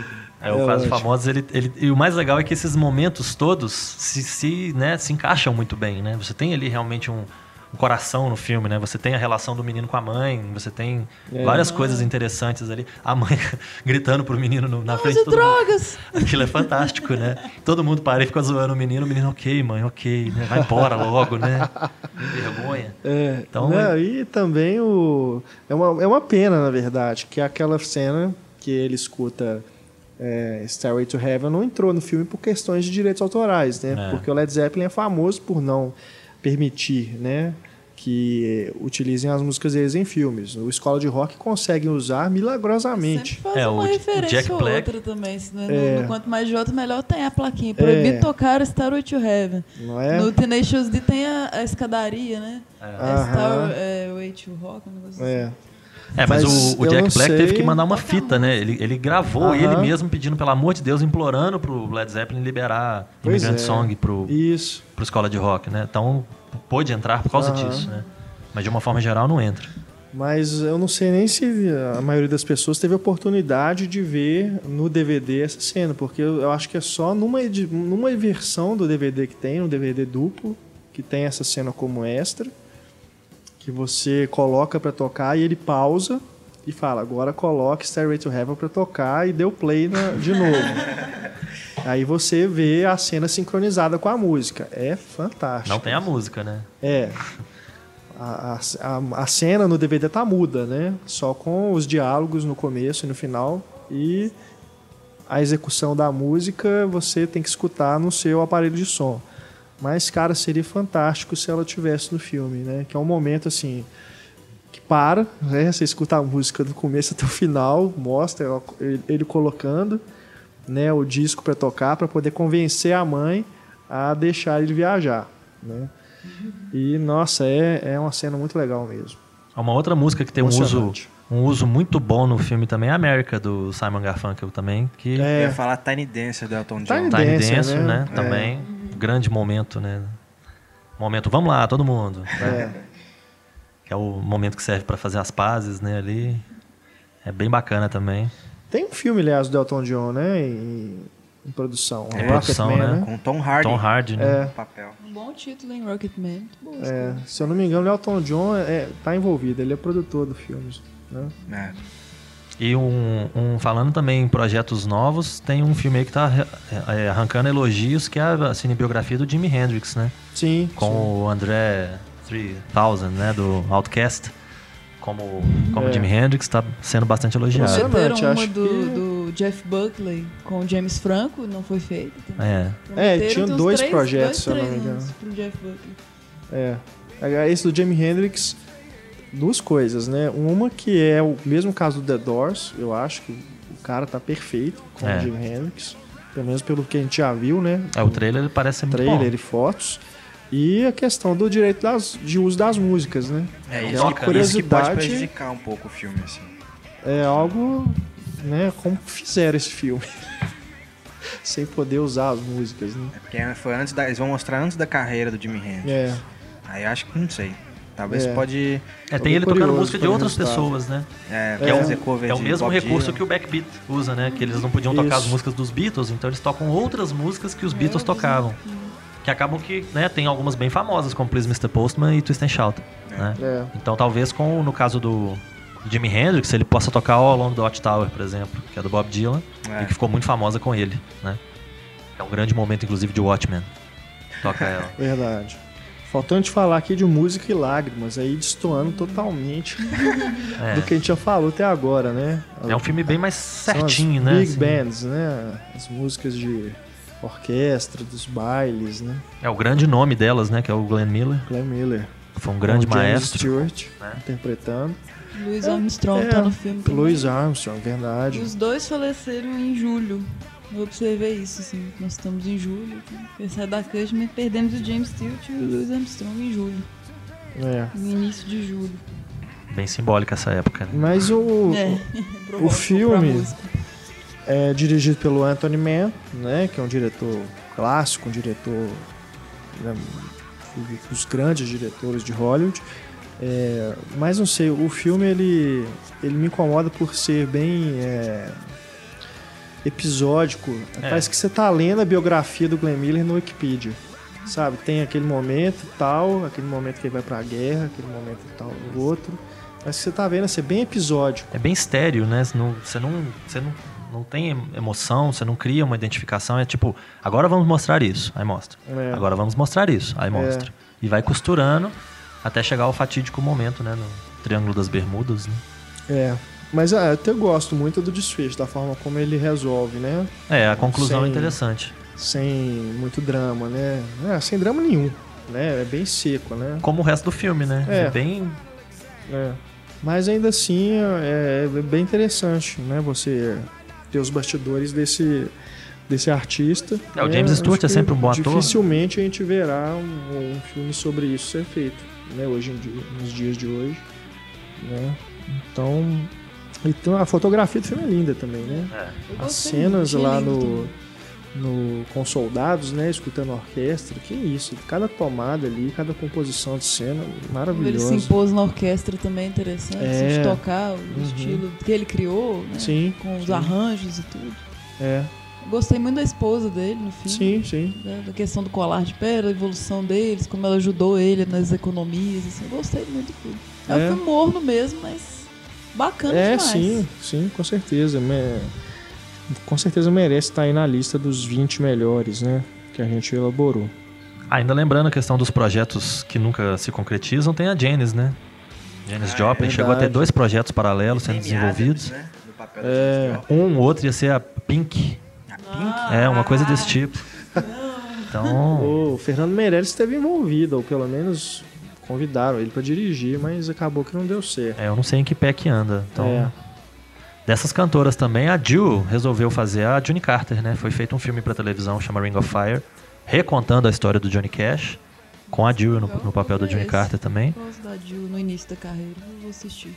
Pra, É. pra televisão americana teve uma minissérie do Elvis também que é interessante, né? Com aquele rapaz Jonathan Rhys Myers. Myers, né? Tá fazendo Drácula agora na, numa série ruim, tá passando na televisão.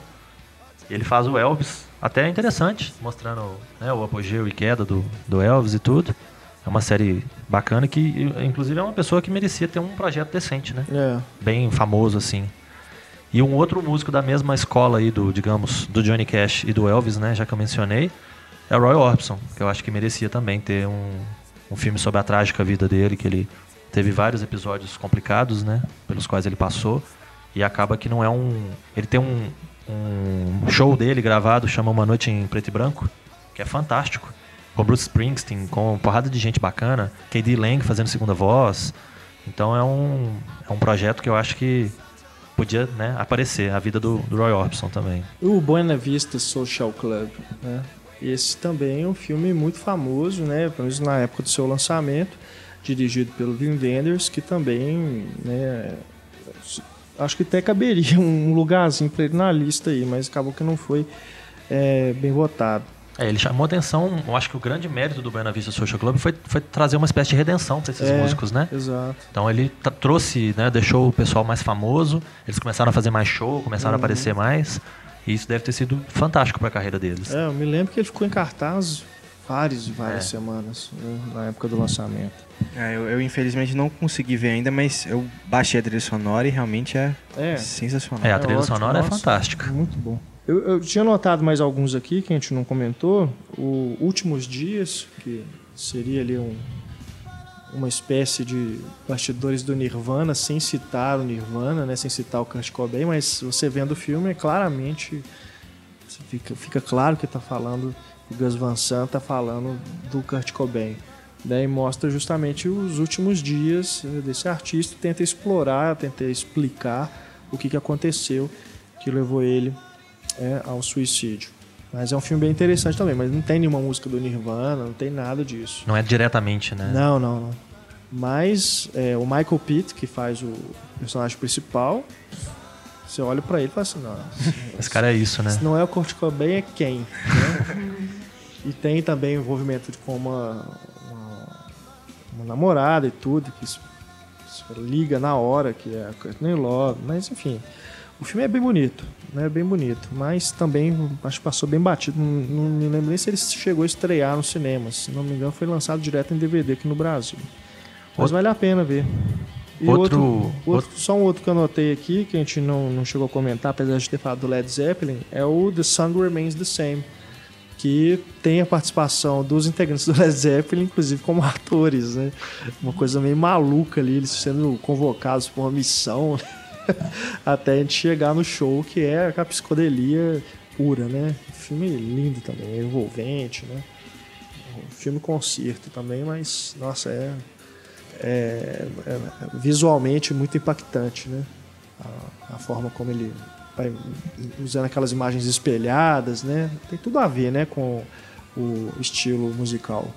É, e falando aí sobre essa questão do, do Michael Pitt aí do Last Days, de a banda que era sobre a banda que não era realmente a banda, se é que deu pra entender, né? Tem, a Dream, tem o- as Dream Girls, né? Sobre as Sim, Supremes sim, também, é. que foi um, um episódio muito interessante ali da, da Motown, mas que não fica claro também, né? Que é a, a Beyoncé ali, a Diana Ross, cada um ali, o, Ed Murphy, né? vi- Vive um tipo muito parecido com o James Brown, que é outro que inclusive, né? Ganhou uma cinebiografia agora também, que tá pra chegar aí, que é o, acho que é Get Up, né? O nome do filme, alguma coisa assim. Então a Dream Girls também, apesar de, né? Ter a Beyoncé esgoelando e aquela outra menina também, Jennifer Hudson, né? Que acabou ganhando o Oscar de coadjuvante. Eu não, não gosto muito dessas partes, né? De, de cantoria. Mas é um filme bacana também, é um filme É, né, é bem legal. construído. E com boas atuações, né? Jamie Foxx também. Então é um filme que vale a pena ser lembrado também. Eu queria indicar uma animação nacional feita pelo Angeli, o cartunista que tá na Folha de São Paulo, que é Sexo, Orégano e Rock and Roll. é muito bom, assim. É a Rita ótimo. Lee, ela dubla rebordosa. Ah, Rebordosa. E aí tem os personagens, né? o Bob Cuspe, que seria uma espécie de Sid Vicious. Woodstock. tá? O Wood e o Stock, É. né? Eu adoro Que isso. fumavam orégano, né? Sim. Isso vale a pena também. O Woodstock é outro documentário também, né? Tem. Gerou um documentário É. bem interessante. Os grandes momentos do festival, né? Joe Cocker, aquele pessoal do Crosby, Stills e Nash, todo mundo lá. É, tem aquele filme do Ang Lee também, né? Que mostra os bastidores ali do Woodstock. Que é bem legal também, eu gosto do filme. Apesar de não, não achar que é dos melhores do Ang Lee. É, o que mais mostra ali é a lama que a região se tornou, É. né? É verdade. Mas é, a, a gente já citou né, algumas bandas, só pra gente encerrar aqui o programa, a gente já citou algumas bandas que não ganharam filmes. Quais vocês gostariam de ver, assim? Pelo menos cada um fala uma. Vocês gostariam de ver um filme sobre. É, os- eu acho que os que são mais marcantes, assim, que eu me lembro, eu citei, né? Que é o. O, o Jerry Lewis, a gente esqueceu de mencionar, o Great É. Balls of Fire, né? A Fera Dennis do Rock. Quaid, né? Dennis Quaid, fantástico, É, como dando espetáculo, né? Com o pé no piano. Com o pé no Loucaço, como o próprio Jerry Lewis era, né? Winona Ryder também. né? Winona Ryder, Alec É. Baldwin, né? Então tem um elenco bacana, então é um filme bacana também. E nessa mesma linha aí do, do Jerry Lewis, do Johnny Cash e tudo, o Roy Orbison, né? Que eu mencionei agora há pouco. É, as bandas que eu gosto é difícil, porque a galera, a maioria tá viva, né? Assim, não sei. não que eu não goste das bandas todas aqui mencionadas, mas eu gostaria muito que, a- que o prometido do Jeff Buckley fosse feito. A expectativa alta por ele, assim. E vou ter que esperar o Radiohead morrer daqui a muitos anos, né? Assim, pra, pra ter um filme. Você pode ir lá e ajudar, né? De repente, de repente, até lá, eu vou estar... Basta uma bala pra cada um. Não tô dando ideia, tá, gente? Não, que isso, não pode. Eu queria ver um filme do David Bowie, se fizesse com, feito assim, com uma produção boa, o diretor bom, ator bom. Que não seja o Velvet Goldmine, né? Que seja realmente o David Bowie. O né? David Bowie, é. Que o Velvet Goldmine é inspirado, né?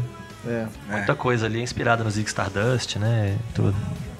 É, mas eu acho que essas bandas aí mais veteranas eu gostaria de ver, que são pouco exploradas. Creedence, sabe? Seria legal ver assim, um, um filme sobre essas bandas que É, são famosas, mas no cinema mesmo, a história delas, como que elas surgiram. Não é possível que não tenha uma história bacana ali que dá pra ser contada e vier no filme. Eu vi um projeto uma vez sobre o ABBA.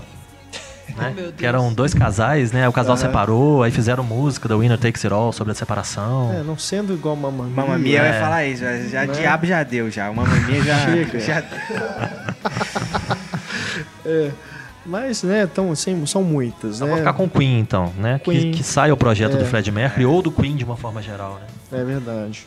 O próprio Led Zeppelin também, né? Um filme sobre o Led Zeppelin também seria interessante. Mas aí também né, teremos que esperar aí o falecimento né, das pessoas para ver é. se sai alguma coisa. Que acho que enquanto eles estiverem né, vivos não vai ser muito difícil. É difícil você ver música, ouvir músicas deles em É. outros filmes. Quanto mais um filme sobre né, uma biografia sobre eles. Aí o Frank Sinatra, né? O projeto É. aí do Scorsese, Scorsese. que, que se tudo der certo vai ficar sensacional, né? Mas será que o Leonardo DiCaprio seria um bom Frank não, Sinatra? não, não. Sim, sim. Tem um filme do Red Pack, que né? Com o Ray Liotta como, como Frank Sinatra, que foi feito pra televisão, que passou na HBO há alguns, muitos anos atrás. Eu tava no colégio ainda, então tem muitos anos. Mas que é bem bacana também. Tem, tinha o. Acho que o. Fugiu o nome do cara que faz o Dean Martin. O. John Montanha. John Montanha faz o Dean Martin. O, tem o Sammy Davis Jr. também, eu não lembro exatamente quem que faz o Sammy Davis Jr., mas tem a gangue toda ali. Que é um filme até ba- bacana, né? Pra mostrar como é que era ali a, a gangue de Sinatra, se eu não me engano, era esse que era o subtítulo, alguma coisa assim. Que é bacana. Então, ok, a gente deixa o espaço de comentários aí para você também indicar outros filmes de bandas e também diga aí quais bandas vocês acham que merecem também ganhar biografias, né? ganhar filmes sobre elas. O espaço está aí aberto para vocês, assim como o nosso e-mail, mais uma vez, cinema.cinemaencena.com.br. Vamos ficando aqui no nosso podcast, agradecendo a presença de Marcel Seabra mais uma vez. Obrigado a todo mundo aí que ouviu a gente. Não deixem de visitar o Pipoqueiro, né? Tem que fazer o meu marketing, né? Jersey Boys estão lá. É, já, já estiveram, né? Hoje tem. O que mais? Tem Transcendence, tem Transformers. Então tem bastante novidade lá para todo mundo acompanhar. O pipoqueiro.wordpress.com. Valeu. Valeu, obrigado, Stefânia. Uhul. E obrigado, Antônio. Valeu. Mais uma vez pela presença. Na próxima semana voltamos com mais um podcast Cinema em Cena. Um grande abraço, pessoal. Até mais. Tchau.